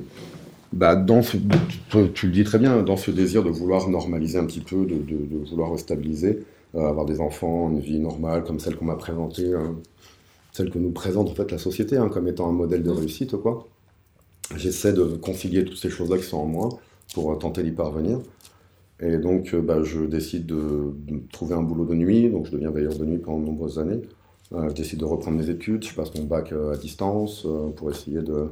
Bah, du coup, comme j'ai cette femme-là que j'aime, malgré tout, bah, moi j'ai quitté l'école à 15 ans, j'ai rien du tout, hein, donc je peux pas prétendre à grand-chose en termes en termes salarial et de poste dans la société. Hein. Donc euh, je décide de lui dire, bah tiens, je veux lui emmener une vie convenable, cette femme-là me plaît bien, elle, me comprend plus ou moins, donc je me dis, bah je reprends mes études, je passe mon bac, je fais une formation dans l'informatique, n'importe quoi. Je vais essayer de lui donner un environnement de vie un peu plus stable et mm. plus rassurant pour lui dire, tu vois, on peut faire des choses. Quoi. Et, euh, et ça marche pas ça marche pas puisque finalement, bah, moi je suis malheureux, je prends énormément de poids, je prends 50 kilos. C'est beaucoup quoi. Donc en 4 ans, je suis avec elle, euh, je prends 50 kilos, j'ai un accident aux vertèbres qui m'empêche de, de, de la mobilité pendant pas mal de temps. Et moi j'ai toujours aimé ce qui était du domaine de l'acrobatie, des choses comme ça. Donc c'était une forme de liberté pour moi toujours, parce que je suis petit. on n'en a pas parlé, mais voilà, mais si, aussi brièvement dans la rue, je te disais que je faisais un peu d'acrobatie, de ça, de jonglage pour gagner ma vie. Et là, je me retrouve immobilisé pendant pas mal de temps, avec 50 kilos en plus, euh, l'enfer. Enfin, j'en prends beaucoup pendant mon immobilisation, je reste à peu près 6-8 mois allongé, pas pouvoir bouger, avec des vertèbres brisées. Et là, bah, à part euh, écrire, euh, à part écrire et revenir à la poésie et tout ça, et à la musique, c'est tout ce que je peux faire véritablement. Puisqu'avant, j'avais décidé de mettre tout ça de côté euh, pour pouvoir donner une vie stable et agréable à cette femme-là. Quoi. Donc euh, tout ce qui est du côté artistique, je, je, je le balaye complètement au profit de mes études et un truc. Voilà. Parce que là, tu avais envisagé une carrière artistique euh, à l'époque, ouais, avant du coup Non, pas véritablement, mais disons que. C'est un monde qui t'attirait. Disons que c'est ouais, ça a toujours fait partie de moi. Tu vois, été euh, créatif, des choses comme ça, j'avais mm. besoin d'exprimer. Et là, je le mets complètement de côté. Et je pense que ça a été une erreur parce que c'est là où je commence vraiment à décliner, à être très malheureux. Mm. Et on, finit un soir où, euh, finalement euh, cette femme me quitte et où je suis extrêmement malheureux. Je comprends pas. J'ai investi énormément de choses, j'ai mis beaucoup de choses de côté. voilà, parce que je suis que l'ombre de moi-même avec 50 kilos en plus. moi, je garde du charme, tu vois, mais comment dire là le, chose précieuse et on va dire la gloire et tout ça, elle est un peu derrière moi à ce moment-là. Puis je mm. commence à approcher de, je commence à approcher de mes, euh, à cet âge-là, j'ai 30, 32, 33 ans. J'ai passé le cap, mais aussi c'était la crise de la trentaine, hein, vouloir faire des études, et, euh, et, elle me quitte. Et je m'effronte totalement, totalement à ce moment-là. Donc, euh, parce que tout se pète la gueule. Là, il n'y a pas que moi tout seul, c'est pas qu'une rupture, c'est toutes les études que j'ai entreprises, tout ce que j'avais mis en place, ce que j'avais euh, voulu faire, en fait, euh, tout se pète la gueule en même temps. Et je fais une terrible dépression avec tentative de suicide, euh, hôpital, internement, où j'ai beaucoup de problèmes psychologiques et psychiatriques qui ressurgissent. Parce que, bon, comme je t'avais dit, mon père est schizophrène, moi j'ai toujours eu des problèmes un peu de dissociation, un peu de schizophrénie que j'ai toujours géré. J'ai fait pas mal de passages en maison de repos, même avant tout ça. D'accord. Euh, réformé d'armée euh, P4 parce que mon dossier est médical, euh, voilà, tout ça. Donc ça, on n'a pas trop parlé, mais j'ai quand même des problèmes dits un peu de schizophrénie légère, quoi. Plus certains troubles un peu, voilà, de, euh, dissociatif. Quoi. Donc ça, tu l'apprends à, à, ce passage euh, interné, du coup? Ouais, moi je l'apprends où vraiment où j'ai un problème, où ils veulent me mettre un traitement, ils veulent euh, faire tout et je m'écroule véritablement, et, à un moment donné, bah, comme d'habitude, hein, j'ai envie de dire, hein, je me ressaisis entièrement, et je me reprends en main, et je me dis, bon allez, c'est pas grave, tu toucheras les bouts de tes pieds encore. Et malgré les vertèbres brisées et tout ça, je refuse le traitement qu'ils voulaient me donner pour la schizophrénie. Et je, préfère affronter mes angoisses, comme j'ai toujours fait. J'affronte mes angoisses et c'est très difficile, très douloureux. Mais euh, je vais jusqu'au bout et petit à petit, eh ben, je, je, me redresse et je repars. Mais parce que au bout d'un moment, euh, tu vois, c'est comme quand, quand, j'ai 15 ans à la rue, quoi, que je suis avec les punks euh, sous la tour Saint-Michel et qu'à un moment donné, je les regarde, je dis non, je me lève et j'avance. J'ai cette faculté à me dire, je ne veux pas rester assis le plus sur un trottoir, je me lève et j'avance. Et, et pour moi, la vie, c'est le mouvement, et tant qu'il se passe des choses, mais il faut que je me mette en mouvement. Et là, petit à petit, donc à 30, là j'ai 44 ans, euh, ça m'arrivait à les 34, 34 ans. Euh, là, je, je, faisais 128 kilos, là je fais à nouveau 82 kilos, c'est-à-dire qu'en 10 ans, j'ai reperdu ces 50 kilos, je suis remonté, je, je refais un petit peu d'acrobatie, je me suis remis à la musique. Ça, c'est un peu plus tard, et c'est lié aussi à une, à une rencontre que j'ai faite quelques années plus tard en, sortant, mais justement, en sortant de l'hôpital. Je tombe sur une femme euh, qui, avec qui je vais vivre 4 ans et qui est un peu différente des autres, quoi, qui est plus dans le milieu, qui est, qui est beaucoup plus jeune que moi. J'ai l'impression que je suis toujours sorti avec des personnes plus jeunes que moi, comme si j'avais besoin de me confronter à, des problématiques qui étaient liées à la jeunesse, en fait, qui pour moi restaient un peu en suspens. Mm-hmm.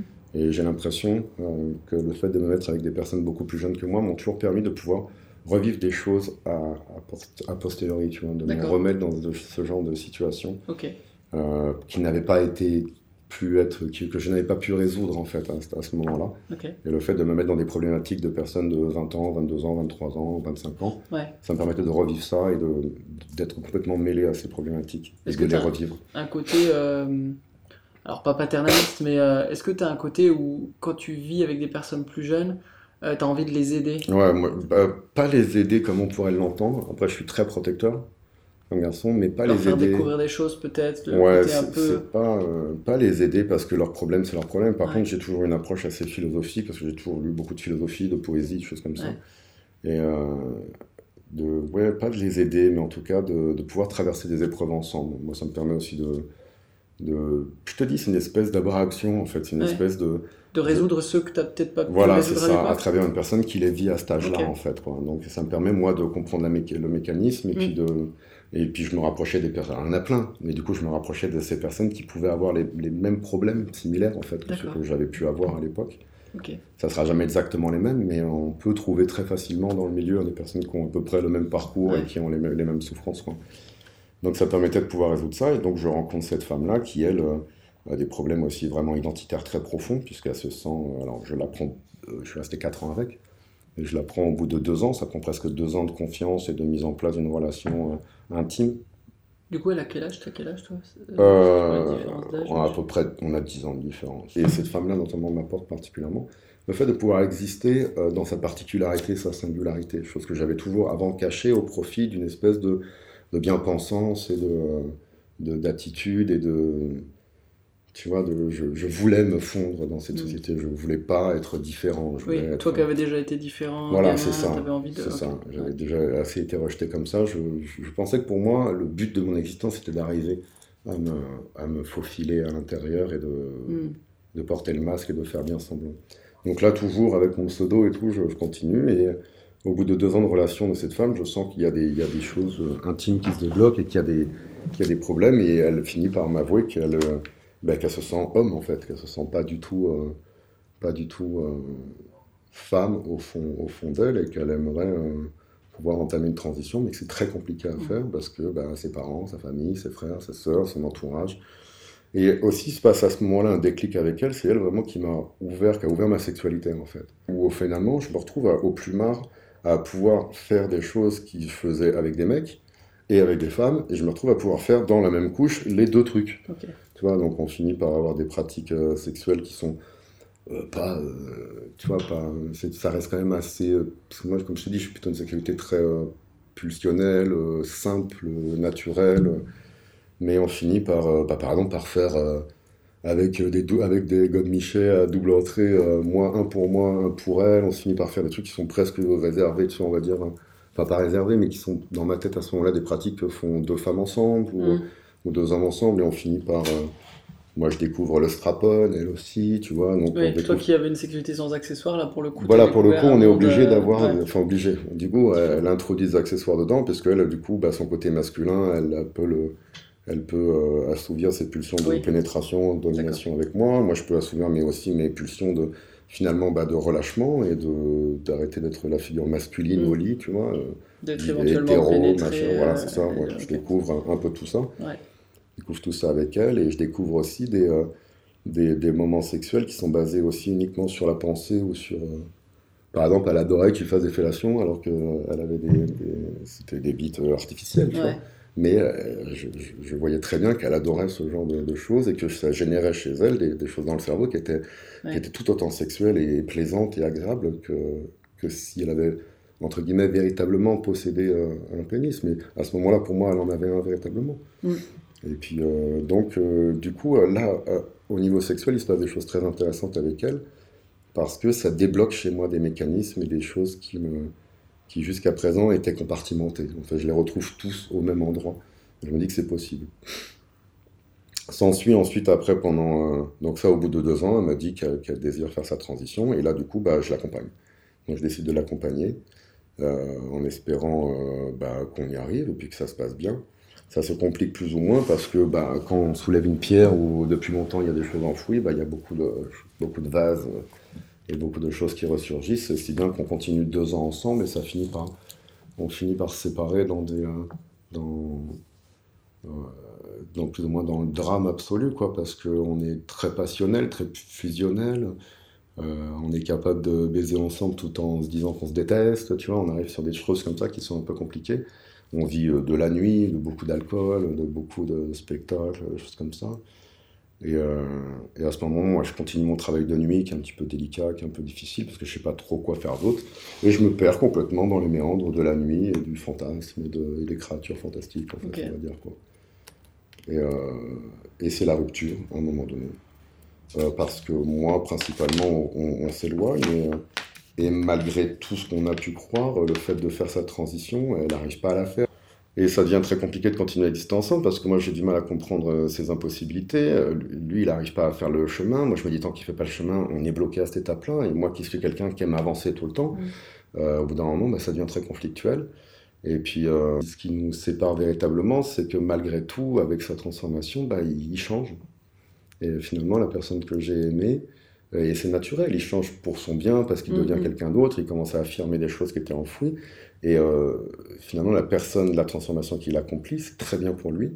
Mais finalement, il, m'envoie un reflet d'une personne que je, que que je n'aime pas. Ah que je n'aime pas d'amour, que j'aime, si tu veux, euh, d'amitié, euh, que je comprends. Il y a quand même des choses qui, qui nous réunissent, mais, mais le, désir et la, le, le, désir amoureux, en fait, le truc romantique, moi, disparaît parce que je me trouve confronté à à une personne qui n'est plus exactement la même personne.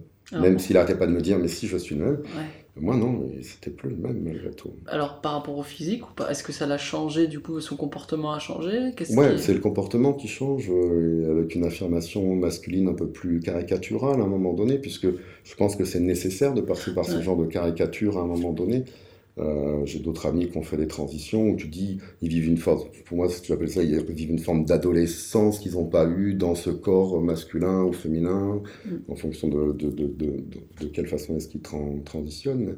Bah, nous l'avait bien dit euh, dans l'épisode avec Anne euh, je vous conseille de l'écouter, qui est une femme trans. elle a eu une période comme ça où elle était, elle était, elle a, eu besoin de d'explorer une, une, féminité exacerbé, euh, je sais pas si le mot est correct. Oui, presque caricatural. Caricatural, ouais. Et, elle a eu ce besoin. Et j'ai d'autres amis qui ont, trans qui ont eu ce besoin aussi de passer par là, quoi, à un moment donné. Mais, je pense que c'est véritablement nécessaire pour aller chercher dans les extrêmes, aller, euh, aller euh, faire toutes ces choses-là très rapidement. Hein. Enfin, j'imagine que c'est très, enfin, je le sais, c'est très très difficile pour, pour lui à ce moment-là, mais, mais moi je vis dans une espèce de, euh, d'ombre de moi-même et je, ne suis plus qu'au service finalement de, de, sa transformation et avec tous les aléas que ça, que ça implique, notamment sur ces excès euh, euh, bah, de violence, d'exubérance. et moi, à un moment donné, je ne peux pas, peux plus continuer dans ça. Là, j'ai 40 ans à peu près à ce moment-là. D'accord. parce que je l'ai rencontré vers les 35, on n'avait que 4 ans ensemble, j'ai 40 ans, c'est voilà. Et euh, je... Mais par contre, elle a... il, a libéré des trucs en moi, c'est-à-dire mon comportement, euh, voilà, ma sexualité. Euh, il y, a pas... il y a beaucoup de choses qui sont très très bénéfiques, mais on arrivait à une forme dénouement et fallait, je pense qu'il fallait mettre un terme, et ce terme va arriver lorsque je rencontre un, garçon, un jeune garçon. qui, qui finalement bah, vient me sortir de ce quotidien un petit peu dans lequel on s'était englué avec, avec, avec l'autre personne. Et, euh, et, là, je découvre pour la première fois véritablement euh, une romance.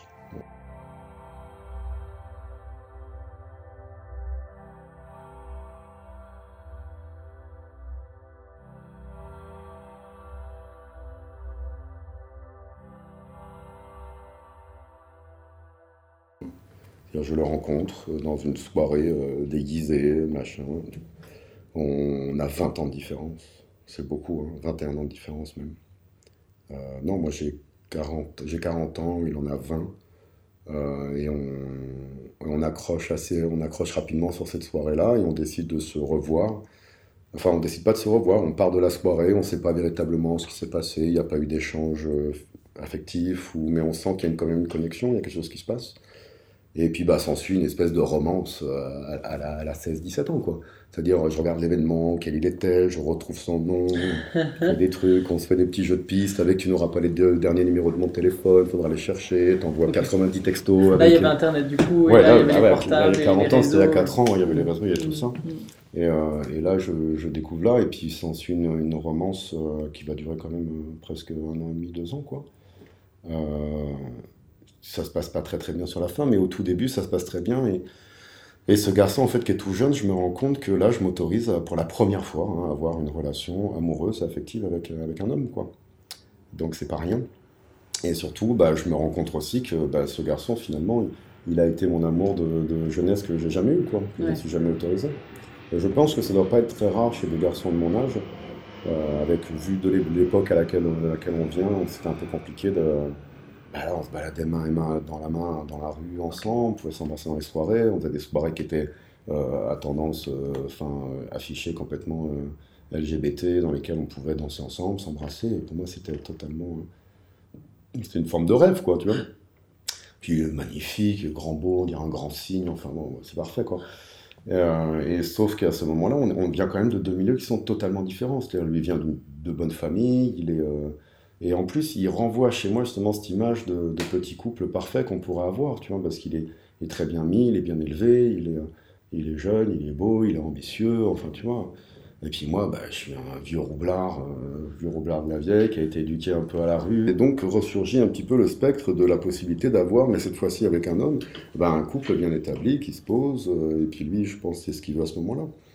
Et, euh, donc du coup, bah, je repars à me... Et là, je, fais véritablement une des dernières transformations qui a, été extrêmement importante pour moi et qui n'a pas du tout qui n'a pas du tout fonctionné, mais qui en tout cas a enterré le clou définitivement c'est celle de vouloir être bah, le, bon citoyen de bonne famille, euh, voilà, qui se pose, qui est là, qui veut construire. Donc je, me trouve un travail, euh, je veux lui montrer que je peux faire des trucs.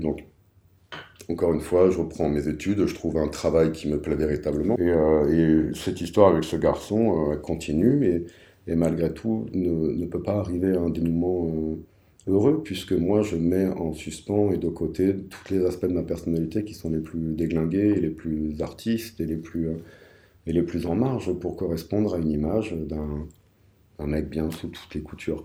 Non, je ne dis pas que je suis pas un mec bien sous toutes les coutures maintenant, mais euh, plus, tu vois, le... je deviens une espèce de dandy gentleman euh, mm. à l'anglaise, habillé en tweed, machin, qui présente bien, avec une petite moustache un peu à l'hipster et tout. Okay qui, marche très très bien. Mais... Tu rencontres sa famille, ce garçon euh, Oui, bien sûr, ouais, je rencontre sa mère. Ça se passe comment? Très très bien, vraiment ça se passe bien. Enfin, là, c'est là où je me rends compte, bon, ce garçon n'a pas de père, donc je peux aussi en même temps euh, faire image paternelle, parce que j'ai quand même 20 ans de différence avec lui. Mm. Et, euh, et, finalement, ça, ça, finit par très très mal se passer avec lui. Je ne saurais pas dire véritablement pourquoi, mais moi je mets ça sur le compte de, de mon impossibilité à exister entièrement avec lui, en fait, véritablement. Et puis là, je découvre aussi une je découvre ma sexualité exclusivement masculine avec lui. Euh, euh, Et alors maintenant que tu l'as, est-ce que ça t'ennuie? Est-ce que tu as, as ce besoin aussi d'aller voir, euh, d'aller voir des femmes Est-ce que la sexualité Ah, je le fais complètement différemment maintenant. C'est après après ce garçon, je le fais complètement différemment parce que là, je me retrouve dans une position en plus bah, moi, j'ai plutôt un côté très actif, on va dire, dans, la, dans ma sexualité. Je me retrouve où lui aussi, il a un côté très actif. Donc, on rentre, malgré l'affection qu'on se porte, dans une espèce de conflit de position euh, sexuelle. Alors, actif, tu parles de pénétrant, ouais, plutôt pénétrant, et, ou actif plutôt dans l'entreprise des choses euh, euh, qui fait que. Je sais pas comment dire ça, disons, parce que c'est pas si clair, hein, la limite, la frontière n'est mm. pas si claire. Mm.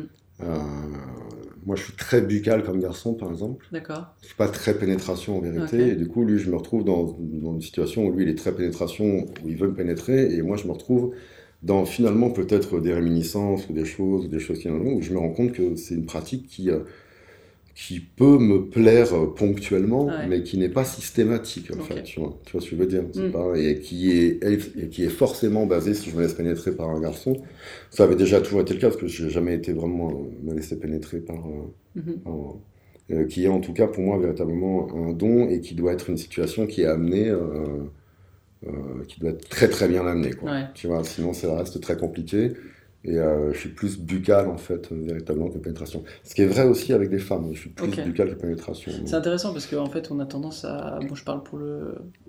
Les gens ont tendance à nous caricaturer. Euh, forcément homosexuel, il y a forcément un pénétré, forcément un pénétrant, forcément.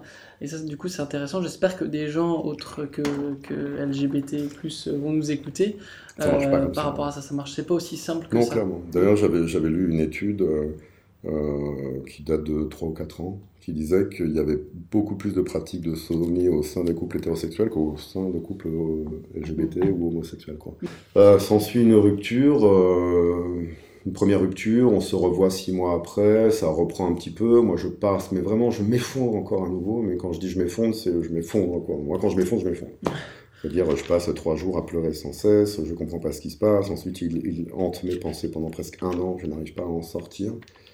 Et, euh, et là je fais euh, la rencontre d'une femme maintenant, qui, euh, que je considère comme une de mes sœurs, avec qui il ne s'est jamais rien passé sexuellement, qui d'ailleurs est une des pratiquement des seules femmes que je connais qui m'a offert le fait d'avoir une sœur, en fait. Ça n'a jamais été sexualisé entre nous, et par contre, on est extrêmement complices, à tel point que les gens, quand ils nous voient ensemble, on, est frères et sœurs, on est extrêmement complices.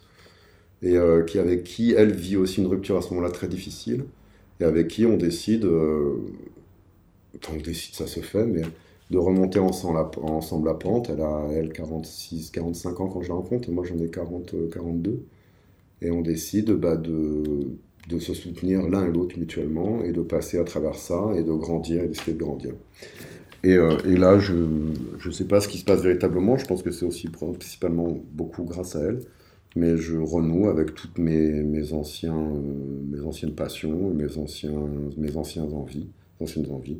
Et je me remets, euh, je me remets à la poésie, je me remets à la guitare, je me remets au chant, je me remets à, tout ça. Je quitte mon boulot sur un coup de tête, euh, je fais abandon de poste, trois mois sans argent, je vis à la bohème, je récupère pas mal de choses, des mécanismes qui viennent finalement de toute mon expérience, de toute ma pensée ancienne, et je, je me remets à relire de la philo, relire de voilà, je et je commence aussi à me déstructurer méticuleusement, et puis savamment, on va dire avec beaucoup de, beaucoup de, avec comme un plan de déconstruction pour reconstruire derrière. Et, euh, et j'arrive petit à petit à maintenant à harmoniser complètement qui je suis. Euh, alors je pense que c'est parce que j'ai passé la quarantaine aussi, mm-hmm. et j'ai passé aussi toutes ces épreuves qui voulaient faire de moi quelqu'un en fait qui ne me ressemblait pas pour essayer de correspondre à des critères. Euh, et, et, finalement là, bah, j'arrive à 44 ans avec véritablement un bien-être serein profond et avec, avec pas mal de projets qui sont des projets, certes, qui. Alors, j'ai jamais été aussi pauvre de ma vie, mais j'ai jamais été aussi heureux, tu vois. Et euh, je suis passé par des moments vraiment très bizarres. Mais, mes, amis me voient quitter mon boulot sur un coup de tête pour uniquement faire de la musique et de la poésie. Hein. Ils prennent ça pour un coup de folie. je, je, revois entièrement les, les relations affectives amoureuses que, que j'entretiens avec les autres en disant je passe du temps avec des gens que j'apprécie, maintenant c'est tout, mm. point. Euh, je suis très franc, très honnête sur euh, mon orientation sexuelle, euh, mes envies sexuelles, mes envies romantiques, tout ça avec tous les gens que je rencontre. Et en fait, je suis rentré dans un principe de sincérité maintenant, mm. entière, ce que je n'avais pas forcément. c'est passé par la nécessité d'abandonner mon pseudo, de reprendre mon véritable prénom, de, de, de, renouer en fait avec tout ce qui me composait, tout ce qui me composait véritablement moi à l'essence, quoi qui j'étais, avec pour objectif maintenant philosophique hein, de, l'existence, d'arriver euh, à la fin de l'histoire, en fait, hein, devant un grand miroir, certainement avec des cheveux blancs, une grande barbe blanche, et de me dire Salut, toi, je sais qui mm. tu es, je t'ai rencontré, quoi, je sais qui tu es. Maintenant, mon objectif, c'est ça, et j'ai mis de côté, et certainement aussi parce que l'évolution des mœurs fait qu'il est beaucoup plus évident et plus simple aussi de vivre euh, bah, sa sexualité, quelle que soit son orientation de nos jours. En tout cas, j'ai l'impression. Hein. Je dis pas que je dis pas que ça mmh. reste en France, bien sûr, et je dis pas que ça reste encore euh, la panacée. Mais euh, je pense qu'on a quand même arrivé. Je pense qu'on arrive quand même à un certain niveau de de, discussion, de tolérance, ou en tout cas de, des années 80, qui permettent euh, qui permettent de, de, le faire. Et, et voilà, j'ai décidé de partir complètement à la pleine réalisation de, mes désirs et de, et de qui j'étais en ayant subi toutes ces, toutes ces choses-là et en ayant travaillé en permanence euh, là-dessus. Je pense que j'arrive à le faire maintenant parce que j'ai passé la quarantaine et que, et, que, et que je me suis détaché aussi de beaucoup du regard extérieur des autres et que j'ai décidé de vivre pour moi-même. D'accord. Et, euh, avec, euh, avec l'idée que si je me réalisais pleinement et complètement, bah, je, deviendrais plus inspirant mhm. pour les gens qui m'entourent et, et que je pourrais devenir, malgré que mon histoire pourrait servir aussi à d'autres personnes.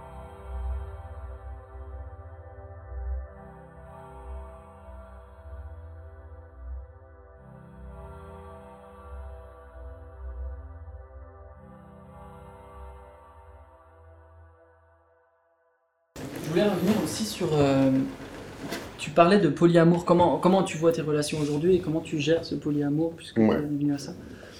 Alors, euh, polyamour, je sais que c'est quand même, bah, ça peut quand même paraître vachement à la mode, et du coup, je me suis un peu intéressé à ce fonctionnement, même si c'est devenu plutôt une espèce de chose naturelle, en fait, euh, dans mes relations maintenant.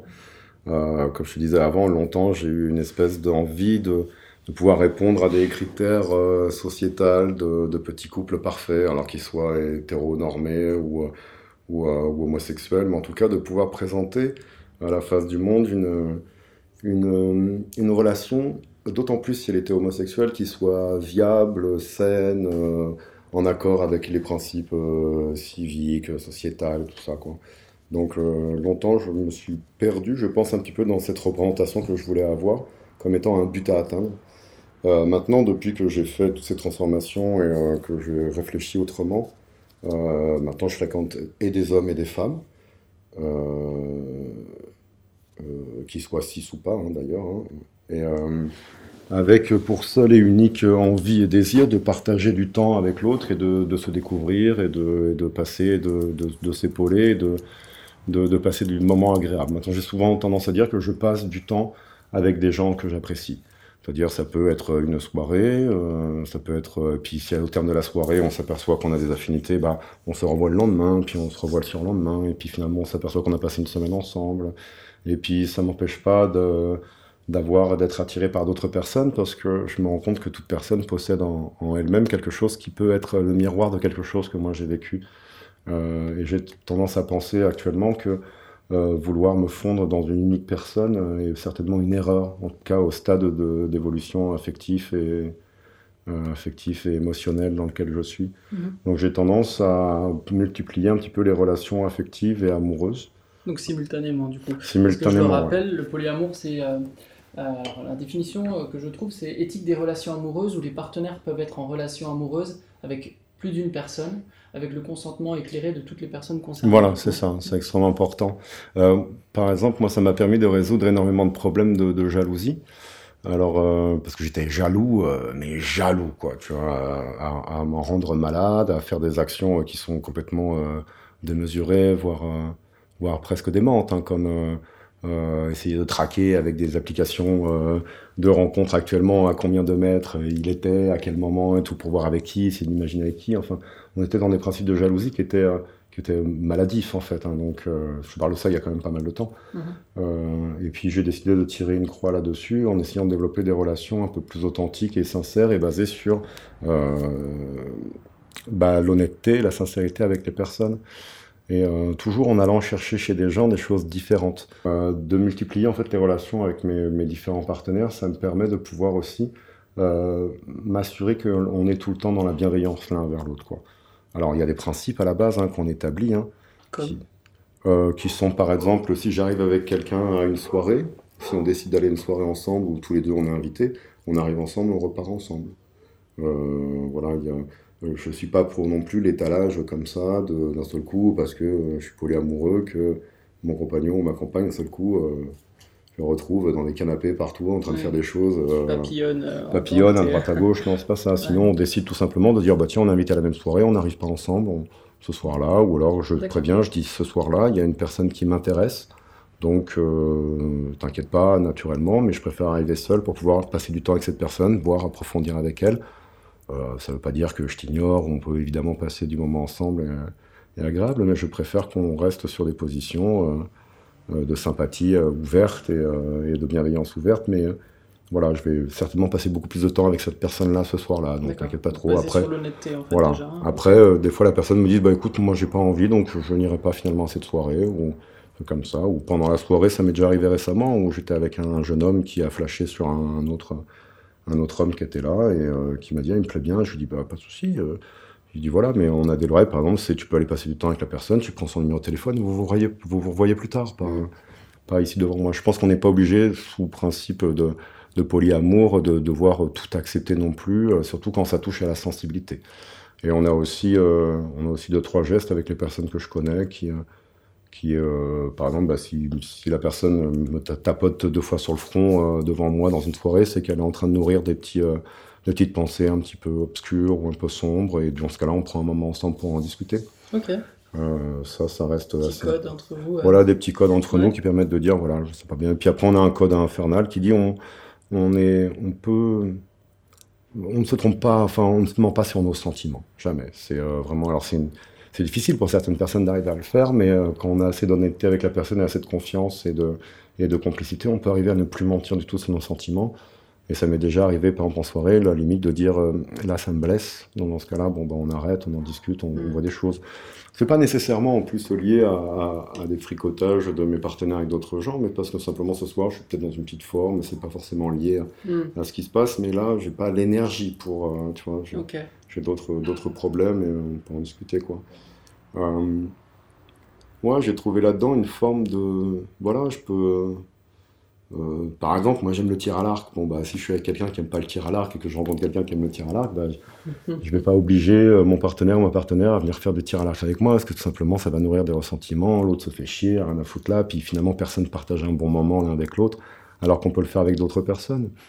Et euh, je pense aussi qu'on peut arriver à, à, trouver une forme d'équilibre et de, et de, en fait, on, ne s'accorde que du bon temps quand on fonctionne comme ça avec les gens que l'on voit. C'est jamais par obligation, c'est jamais par nécessité de représentation. Euh, Non plus dans certaines soirées, c'est euh, et c'est toujours uniquement dans la bienveillance et dans, le, dans les moments qu'on a envie de partager ensemble, quoi.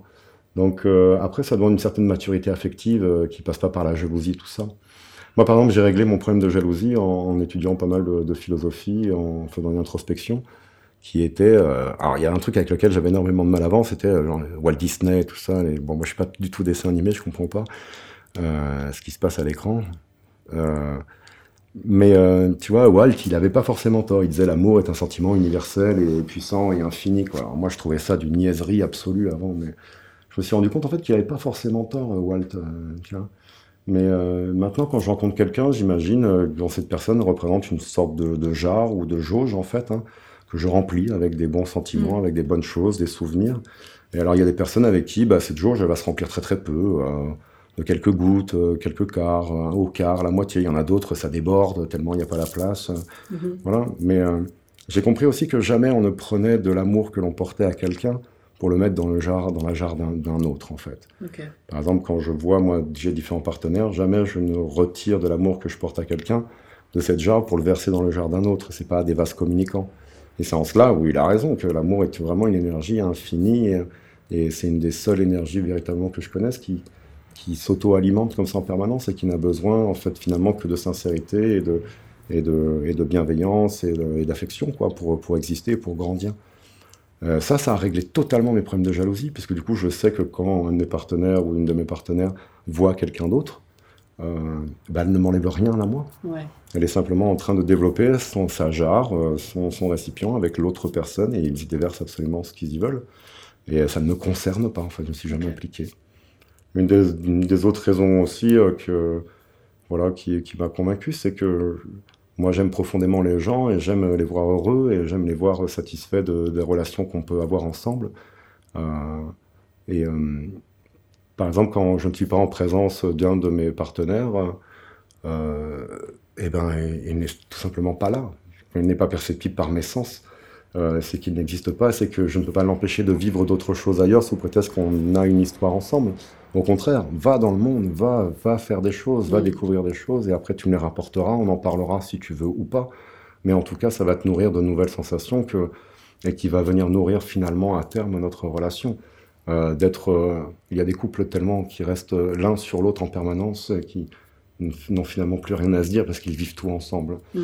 Alors, chacun fait ce qu'il veut, s'ils sont heureux comme ça, c'est pas le problème, mais mm-hmm. moi je sais que c'est contre, contre-productif pour moi. Quoi.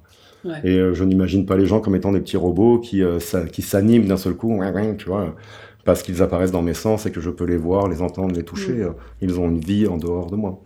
Par contre, je m'applique à moi aussi ce principe. C'est, alors ça peut être un peu dur. Par exemple, j'avais un de mes partenaires, je lui ai dit, tu sais, quand tu, quand tu passes la porte, euh, tu disparais, tu n'existes plus. Mes sens ne peuvent plus te percevoir, donc euh, tu es à nouveau dans le monde et tu ne deviens plus qu'une idée, un concept. Mm. Va vivre ce que tu veux dans le monde et reviens, moi, victorieux, tu vois, ou avec des choses. C'est vrai que pour quelqu'un qui n'a pas le même avancement euh, sur la question ça que peut toi, ça peut être violent. Mm. Mais du coup, on en parle, du coup, on sait bien d'en parler. Ouais il n'y a absolument rien de négatif, au contraire, là-dedans, dans ces propos, mais voilà, c'est mon, rapport en tout cas au polyamour et à ma jalousie et à ma satisfaction affective. Je, la transforme de cette façon. Okay. Alors c'est pas toujours évident à faire évidemment, et ça demande de tomber sur des personnes qui bah, déjà acceptent pleinement. Parce que les personnes vont te dire oui, c'est bon, c'est possible parce qu'elles veulent de l'attachement avec toi. Et c'est là où il faut être vigilant pour être sûr de la, de la véracité des propos de la personne. Parce que des fois, par affection, on peut dire des choses finalement qu'on n'accepte pas. Mais c'est là où il faut être vigilant et où il faut détecter les choses.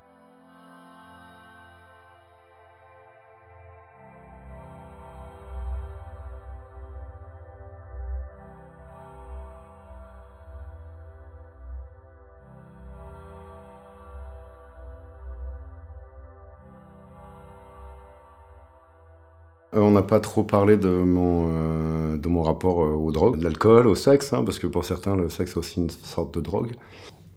Moi, j'ai commencé à me droguer, en fait, parce que je considère que je suis un consommateur de drogue régulier. Mm-hmm. même si j'ai certaines préférences, j'ai commencé à, utiliser des drogues véritablement il y a, il y a deux ou trois ans, c'est-à-dire après mes 40 ans. Jusque-là, je consommais énormément d'alcool. Et j'ai fait le tour un peu de cette drogue qui est pour moi la pire qui puisse exister. Hein. L'alcool, c'est véritablement une, une, machine d'autodestruction implacable, en fait, hein, qui, euh, euh, qui, qui fait plus de destruction qu'elle n'aide véritablement, contrairement à certaines drogues qui, prises de façon, alors je ne veux pas dire thérapeutique, hein, parce que je ne veux pas faire l'apologie évidemment des drogues, c'est pas, pas le propos, mais moi ça a pu m'aider à certains moments. Euh, l'alcool met dans des situations, moi j'appelle ça avoir euh, l'œil bovin et la lèvre pourpre. Tu vois, les gens qui ont l'œil bovin et la lèvre pourpre, je trouve qu'on est dans, un, dans, un, dans une situation euh, d'utilisation des drogues qui, est excessive et qui est forcément destructeur, quoi, en fait. Mm. donc moi j'ai une consommation d'alcool qui est très très limitée. Euh, contrairement à mes plus jeunes années où je consommais principalement d'alcool parce que c'est accessible très facilement. Ça te procure... Qu'est-ce que ça te faisait de consommer Ça désinhibe totalement. Donc en fait, ça permet de pouvoir euh, passer au-dessus de la timidité, mmh. passer au-delà de, euh, bah aussi des, des relations, voilà. quand on a des, quand on a des, un crush pour un mec où on sait pas trop comment ça se passe, boire un petit peu, ça permet de désinhiber, et puis ça permet de passer au-delà de certaines barrières euh, comportemental, on va dire, quoi, qu'on se met à, nous-mêmes, parce que moi j'ai toujours été quand même plus ou moins réservé, discret, malgré tout. Enfin, on me croit peu comme on me voit comme ça, mais on, on était encore dans le personnage que je tenais, mais fondamentalement, en vrai, je suis plutôt euh, timide, réservé, euh, plutôt délicat, pas du tout exubérant, très très intérieur, et l'alcool me permettait justement de sortir de ça. Mm. Quand j'ai découvert, suite à à ma rupture un peu difficile avec euh, bah, ce garçon-là que, que j'ai vu vers les 40 ans que ça s'est arrêté, j'ai découvert en fait avec euh, euh, une personne dans le, dans le, milieu qui me disait que les amphétamines pouvaient m'aider plus ou moins à, à, avoir des résultats un peu plus à peu près similaires en fait à l'alcool, mais sans, sans, le côté bovin justement, sans le côté abrutissant. au côté, le côté plutôt stimulant, ça m'a tenté. Et j'ai essayé, j'ai trouvé souvent les amphétamines, hein, ça s'appelle le speed hein, plus communément. Encore une fois, il faut quand même avoir du, du, bon matériel, il hein, ne faut pas, faut pas sniffer tout n'importe quoi. Hein, mais pas, pas, de la lessive ou de l'Ajax, des choses comme ça, mais c'est des tempéraments comme le mien qui sont plutôt réservés, timides, avec une espèce de, de quand même de vrombissement intérieur, toujours d'hyperactivité, de mm. choses qui sont avec beaucoup de choses qui sortent. Il suffit de regarder mes doigts, enfin je me range jusqu'aux os les doigts. Il y avait beaucoup de choses à l'intérieur de moi qui méritaient d'exister. Et en fait, j'ai trouvé avec euh, la consommation d'amphétamines très ponctuelle euh, une forme de sérénité. Alors c'est bizarre à dire parce que le speed c'est censé normalement te speeder en, fait, en mm. permanence quoi. Euh, sur moi et sur certaines personnes que je connais dites un peu hyperactives ou hyper émotives tout comme ça, ça permet au contraire de canaliser. Si c'est fait de façon ponctuelle, c'est-à-dire moi j'ai une consommation qui se limite à les week-ends uniquement, euh, parce qu'il était hors de question néanmoins dans mon envie là, de, m'établir et de, de, me construire, euh, de devenir dépendant à des choses qui, euh, qui finalement deviendraient des entraves ou des menottes à long terme. Quoi. Donc j'ai rejeté en bloc certains types de drogues qui sont beaucoup trop comment dire, corrosifs, on va dire, hein, tout ce qui est héroïne, crack, alcool, qu'est-ce qu'il y aurait d'autre de très très corrosif après, après c'est toujours qu'une question de, consommation et quantité de consommation, mais toutes les choses qui me paraissaient véritablement trop, trop extrêmes, je les ai, je les ai rejetées. à la liste des choses que je voulais essayer. Je me suis mis à essayer pas mal de substances pour finalement m'arrêter à, euh, par exemple, euh, la marijuana hein, ou le shit, les choses comme ça. J'en avais consommé quand j'étais très jeune, ça m'avait créé chez moi des, problèmes dissociatifs extrêmement importants, des angoisses, des, il y a beaucoup de gens qui consomment genre de la marijuana, choses comme ça, qui, surtout quand ils ont des problèmes neurologiques, qui te disent qu'au contraire, ça amplifie le côté dissociatif, le côté euh, angoisse, le côté schizo un petit peu. Euh, j'ai plutôt tendance à penser avec le temps que euh, c'est des problèmes qui, tant qu'on n'a pas résolu, c'est véritablement des problèmes internes. la consommation de certaines drogues sont plus destructeurs que le contraire. C'est une, une, énergie qu'on va mettre dans une sorte de direction. Moi, après, là, mes 40 ans, je me suis remis à fumer des joints, en fait, des pétards. Hein. Et ça se passe extrêmement bien. D'accord. Euh, je suis allé confronter certaines, certains dosages pour voir jusqu'où je pouvais aller en termes d'angoisse, choses comme ça. Et maintenant, j'arrive à, à, consommer de façon récréative, c'est-à-dire je vais fumer. Euh, allez, euh, je fume pas du tout de la semaine. Enfin, il faut savoir que j'ai une discipline aussi qui est un peu particulière, on va dire, mais qui est nécessaire. C'est du lundi au vendredi, je consomme absolument rien, quoi. Okay. C'est-à-dire euh, pas de, voilà, aucune drogue. Euh, de temps en temps une cigarette ou deux, mais généralement c'est quand je vois du monde, quand je suis chez moi je peux ne pas fumer du tout même de cigarette.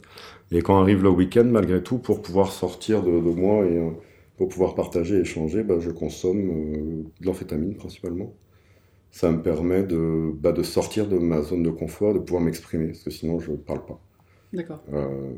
des drogues dans le milieu, je pense qu'elles ont été un petit peu nécessaires, elles sont nécessaires à certaines personnes pour justement sortir des choses qui sont très enfouies, qui sont très difficiles en fait finalement à porter et à assumer. Mhm. Et euh, le fait de consommer, alors pour la plupart des gens c'est de l'alcool, ça leur permet de pouvoir assumer, de porter au devant ou sortir de leur personnalité ces, ces, traits de caractère qui les composent et les confronter en fait aux autres personnes qu'ils rencontrent, hein, les miroirs, hein. les miroirs qui sont tous les gens que je rencontre. Euh, ça permet de confronter pour pouvoir en apprendre, avoir un retour sur soi ou simplement l'affirmer ou des choses comme ça. Euh, c'est nécessaire pour des choses qui sont très difficiles et qui sont très enfouies. Euh, moi, moi c'est principalement l'amphétamine qui me permet de faire ça. Euh, après, avec une consommation assez limitée, hein, c'est-à-dire, voilà, quelques traits par, par week-end, c'est pas, c'est pas grand-chose. J'ai appris aussi la tempérance, en fait, avec en, vieillissant. Mhm. de l'alcool, pratiquement plus, si ce n'est deux, trois verres de vodka, parce que j'aime ça. Et, et que ça me permet de me mettre en jambe, ça me permet de m'assurer une forme de confiance avant de consommer. Et après, euh, MDMA, ecstasy, euh, ça c'est pour, les moments très festifs où j'ai envie d'aller expérimenter des choses plus du domaine euh, des hallucinations des sensations nouvelles. Après, j'ai un rapport par rapport aux, stupéfiants globalement, qui sont liés aussi à un côté créatif et d'expérience. J'aime bien l'idée de pouvoir modifier mes sensations et mes sens pour atteindre bah, Rimbaud euh, le disait très très bien, il disait je, je crois en une longue et méticuleuse dérèglement des sens pour atteindre l'inconnu. Euh, il y a bien un peu ce côté-là dans la littérature, c'est de la poésie qui m'intéresse beaucoup, d'aller étudier des, nouveaux, des nouvelles sensations et des nouvelles choses qu'on peut sortir de soi. Euh, bah, il y a énormément, énormément de poètes et d'artistes qui, malgré tout, font de la consommation de stupéfiants quoi, pour atteindre des états de conscience mmh. et, et, sensoriels différentes qui permettent, qui sont propices à, à un état créatif en fait. Mm. Euh, le danger, c'est de, de surconsommer et de consommer sans en avoir la nécessité. C'est-à-dire, moi, à chaque fois que je prends une dose de quoi que ce soit, euh, je me demande pourquoi. Est-ce que j'en ai besoin et à quoi mm. ça va me servir et en quoi est-ce utile, quoi. Et on rappelle que c'est pas parce qu'on prend pas de drogue qu'on peut pas être artiste. Hein. mais évidemment, bien sûr, non, mais clairement. Mais on fait, on fait tout simplement pas les mêmes choses, hein, c'est tout, quoi. Et, euh, c'est pas les mêmes terrains d'expérimentation en tout mm. cas. Hein. Il y a des artistes contemplatifs euh, comme Pessoa, machin, qui eux se droguent, euh, je ne pense pas à ma connaissance, pas du tout, mais qui sont dans de, dans de la contemplation et qui ont besoin au contraire de, de leur sens pleinement incarné au mm. moment présent. Mm. Ça dépend véritablement de la démarche. Ce qu'il y a aussi, c'est que ça aide aussi pas mal dans la sexualité, hein, parce qu'on on parle de ça aussi. Moi, ça m'a permis, l'alcool et certains stupéfiants, de pouvoir accéder à des fantasmes ou à des désirs euh, sexuels qui m'étaient plus ou moins étranges à manifester. Mhm. on va dire, et qui, avec euh, des stupéfiants, me permettait justement de, de pouvoir passer la frontière mhm.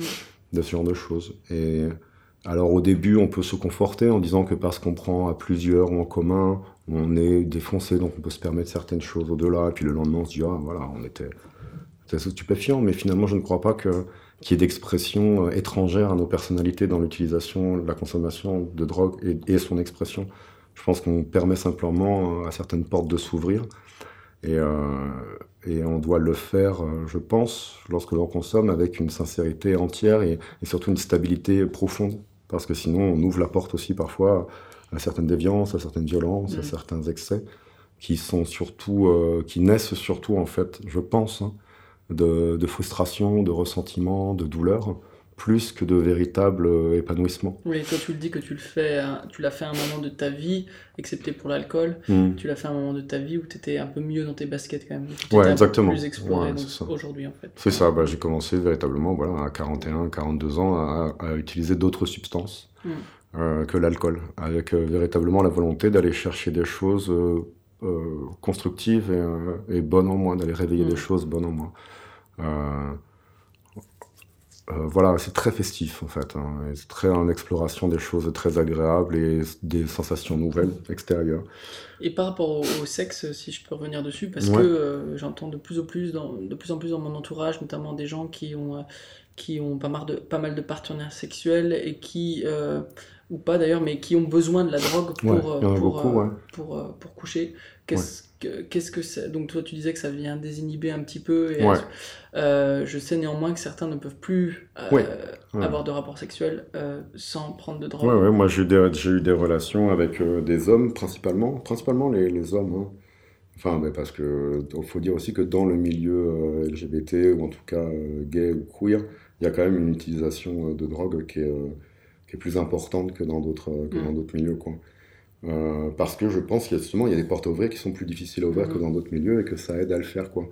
Euh, moi j'ai fréquenté un homme pendant quelques mois qui, euh, par exemple, sans utilisation de poppers, ne pouvait pas atteindre une satisfaction sexuelle convenable pour mhm. lui quoi.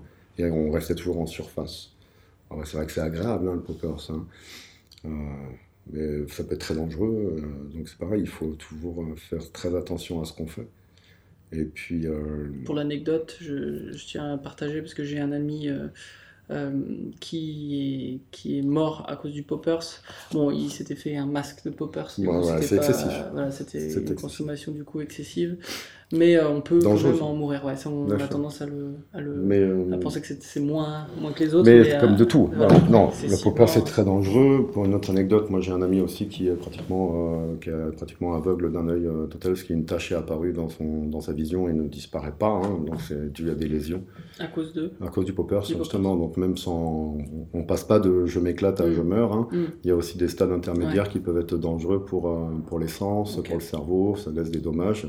C'est quand, même, c'est quand même un solvant pour les jantes à la base. Hein. C'est, pas fait pour, c'est pas fait pour être sniffé, mais à petite dose, ça peut être euh, très intéressant en termes d'explosion euh, de satisfaction sexuelle, c'est sûr. Euh... Et encore, ça dépend des personnes. Et encore, ça dépend des personnes. Ça, mais comme toutes les drogues, hein, évidemment. Mais c'est comme tous les excès. Hein on peut mourir de trop boire d'eau, hein, c'est possible, je sais plus comment ça s'appelle, c'est une hydro, je sais pas trop quoi là. Mais euh, voilà, les excès, évidemment qu'il faut, qu'il faut complètement les contenir et il faut, voilà, le meilleur conseil que je pourrais donner aux personnes, c'est euh, quand tu prends une drogue, quelle qu'elle soit, euh, pose-toi la question de pourquoi est-ce que tu la mm. prends et qu'est-ce que tu veux. Et rien que le fait parfois d'orienter déjà avant la prise le, ce qu'on recherche en fait, hein, ça permet de de bien, de bien orienter. Et si tu te dis, je me bois pour picoler, pour oublier, euh, mm. non, ne le fais pas.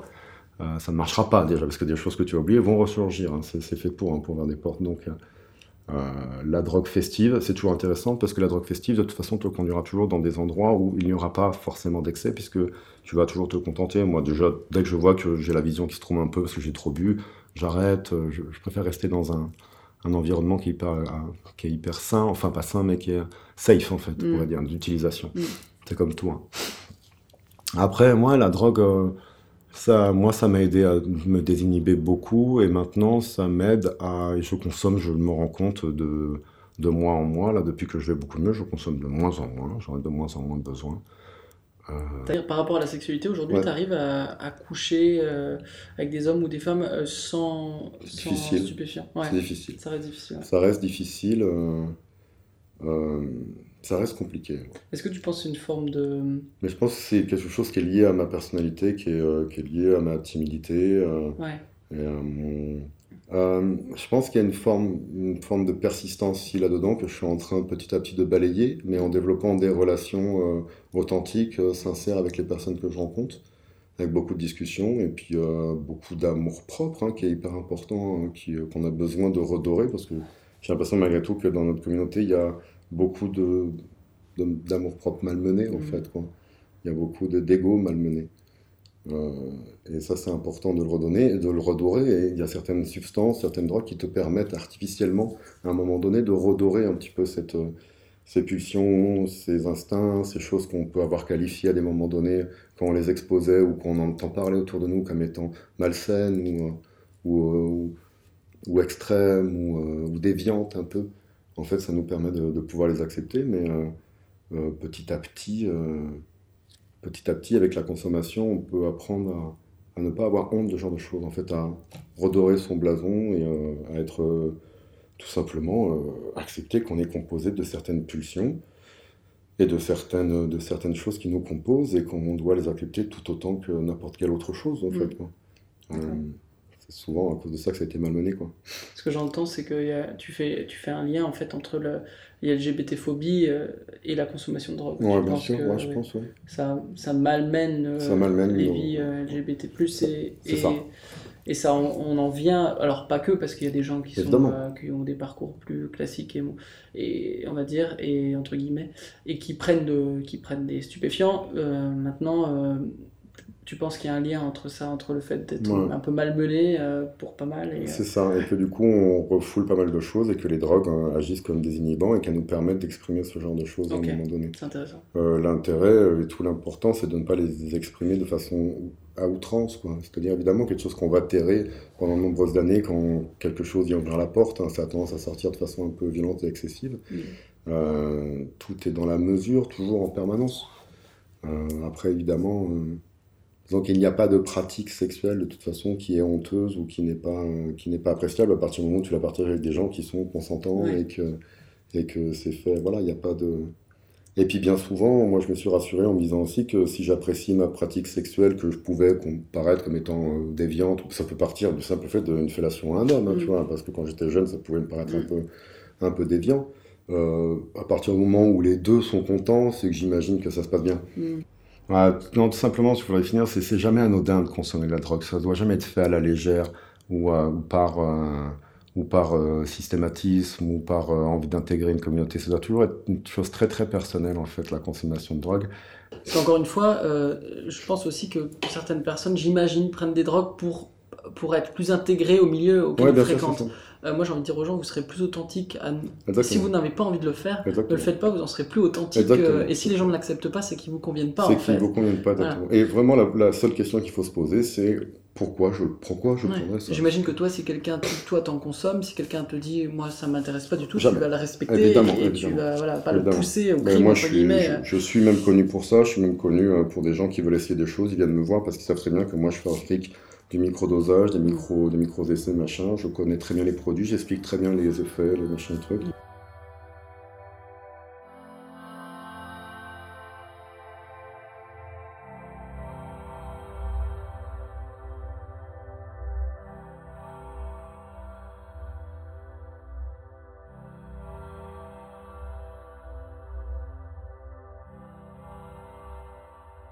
Est-ce qu'il y a des œuvres d'art qui t'ont aidé dans ton parcours euh, en tant que, que personne LGBT ouais, Tellement d'œuvres d'art. Si euh, tu devais en choisir une. Donc oui, donc euh, en peinture, il y a le retour du Fils prodige de Rembrandt, qui représente donc un, un homme hein, qui, qui accueille, qui accueille, qui accueille un fils dans ses bras en fait, qui le, qui le remène, qui finit à genoux, va nu-pied, qui revient enfin chez lui euh, à travers tout ce qu'il a vécu et qu'on accueille à nouveau euh, en son sein pour euh, bah, chez lui quoi. C'est quelque chose qui me qui malgré tout avec mon histoire me touche énormément le, retour à la maison, aux racines, aux origines, chose que je n'aurais probablement jamais mais qui me permet de. Il y a certains poèmes et certaines formes d'art qui me permettent de pouvoir le vivre, malgré tout. Et ce tableau, c'est quelque chose qui, me, qui me parle énormément, le retour du fils prodige pour moi, une œuvre d'art, ça doit être inspirante avant toute chose. Et si elle est inspirante, si elle inspire des gens, euh, c'est que le contraire est réussi. Alors des fois, tu peux inspirer qu'une seule personne ou deux, mais pour moi, une œuvre d'art, ça doit être inspirante avant toute chose. Je pense qu'il y a beaucoup d'artistes LGBT qui finalement deviennent inspirants à travers leur art, parce que c'est une façon pour eux de léguer quelque chose autre qu'un enfant, parce qu'on sait les difficultés mm. que, par exemple, pour un, homme comme moi qui a 44 ans, 6 genres, en bonne santé, avec pas vraiment de situation, la difficulté pour moi d'avoir un enfant dans notre société est pratiquement, la possibilité est pratiquement nulle. Mm. Donc nous mettons notre inspiration ailleurs. Ok, merci. Bah je t'en prie. Mm. Merci beaucoup à Étienne pour ces jolis mots de la fin. Euh, je vais quand même lui laisser un dernier mot. Euh, parce qu'il est poète et il écrit, euh, vous avez déjà entendu un de ses poèmes, et là il a écrit un poème un peu plus engagé en soutien à Louise, la présidente d'Act Up Toulouse, qui a été attaquée par la manif pour tous. je vous laisse avec ces mots, il vous redonne le contexte. À bientôt.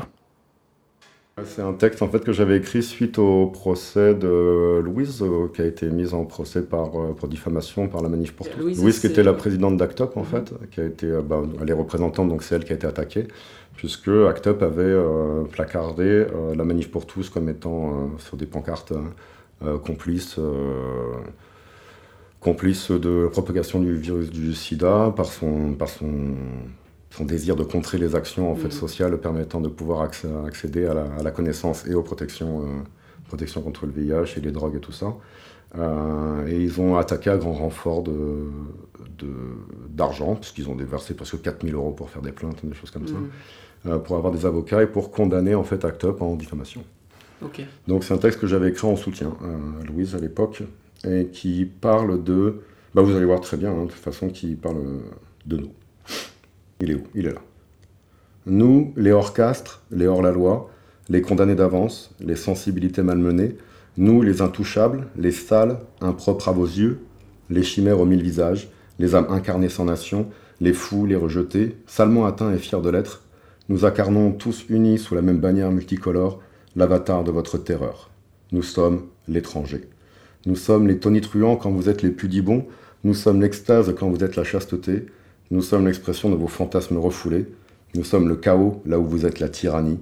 Nous sommes vos peurs les plus intimes. Nous sommes les limites de vos lois. Nous attendons à l'orée de vos dogmes vides l'ouverture d'une brèche assoiffée de beauté. Nous sommes le miroir de vos passions bâillonnées puis assassinées. Nous sommes le doute grattant à la porte de vos certitudes. Nous sommes chaque aube naissante au crépuscule de vos nuits. Nous sommes chaque erreur nécessaire à votre perfection. Nous sommes ceux dont aucune loi ne vous protégera, nous portons fièrement le manteau de votre immunité. Nous sommes l'addition et le produit de votre terreur.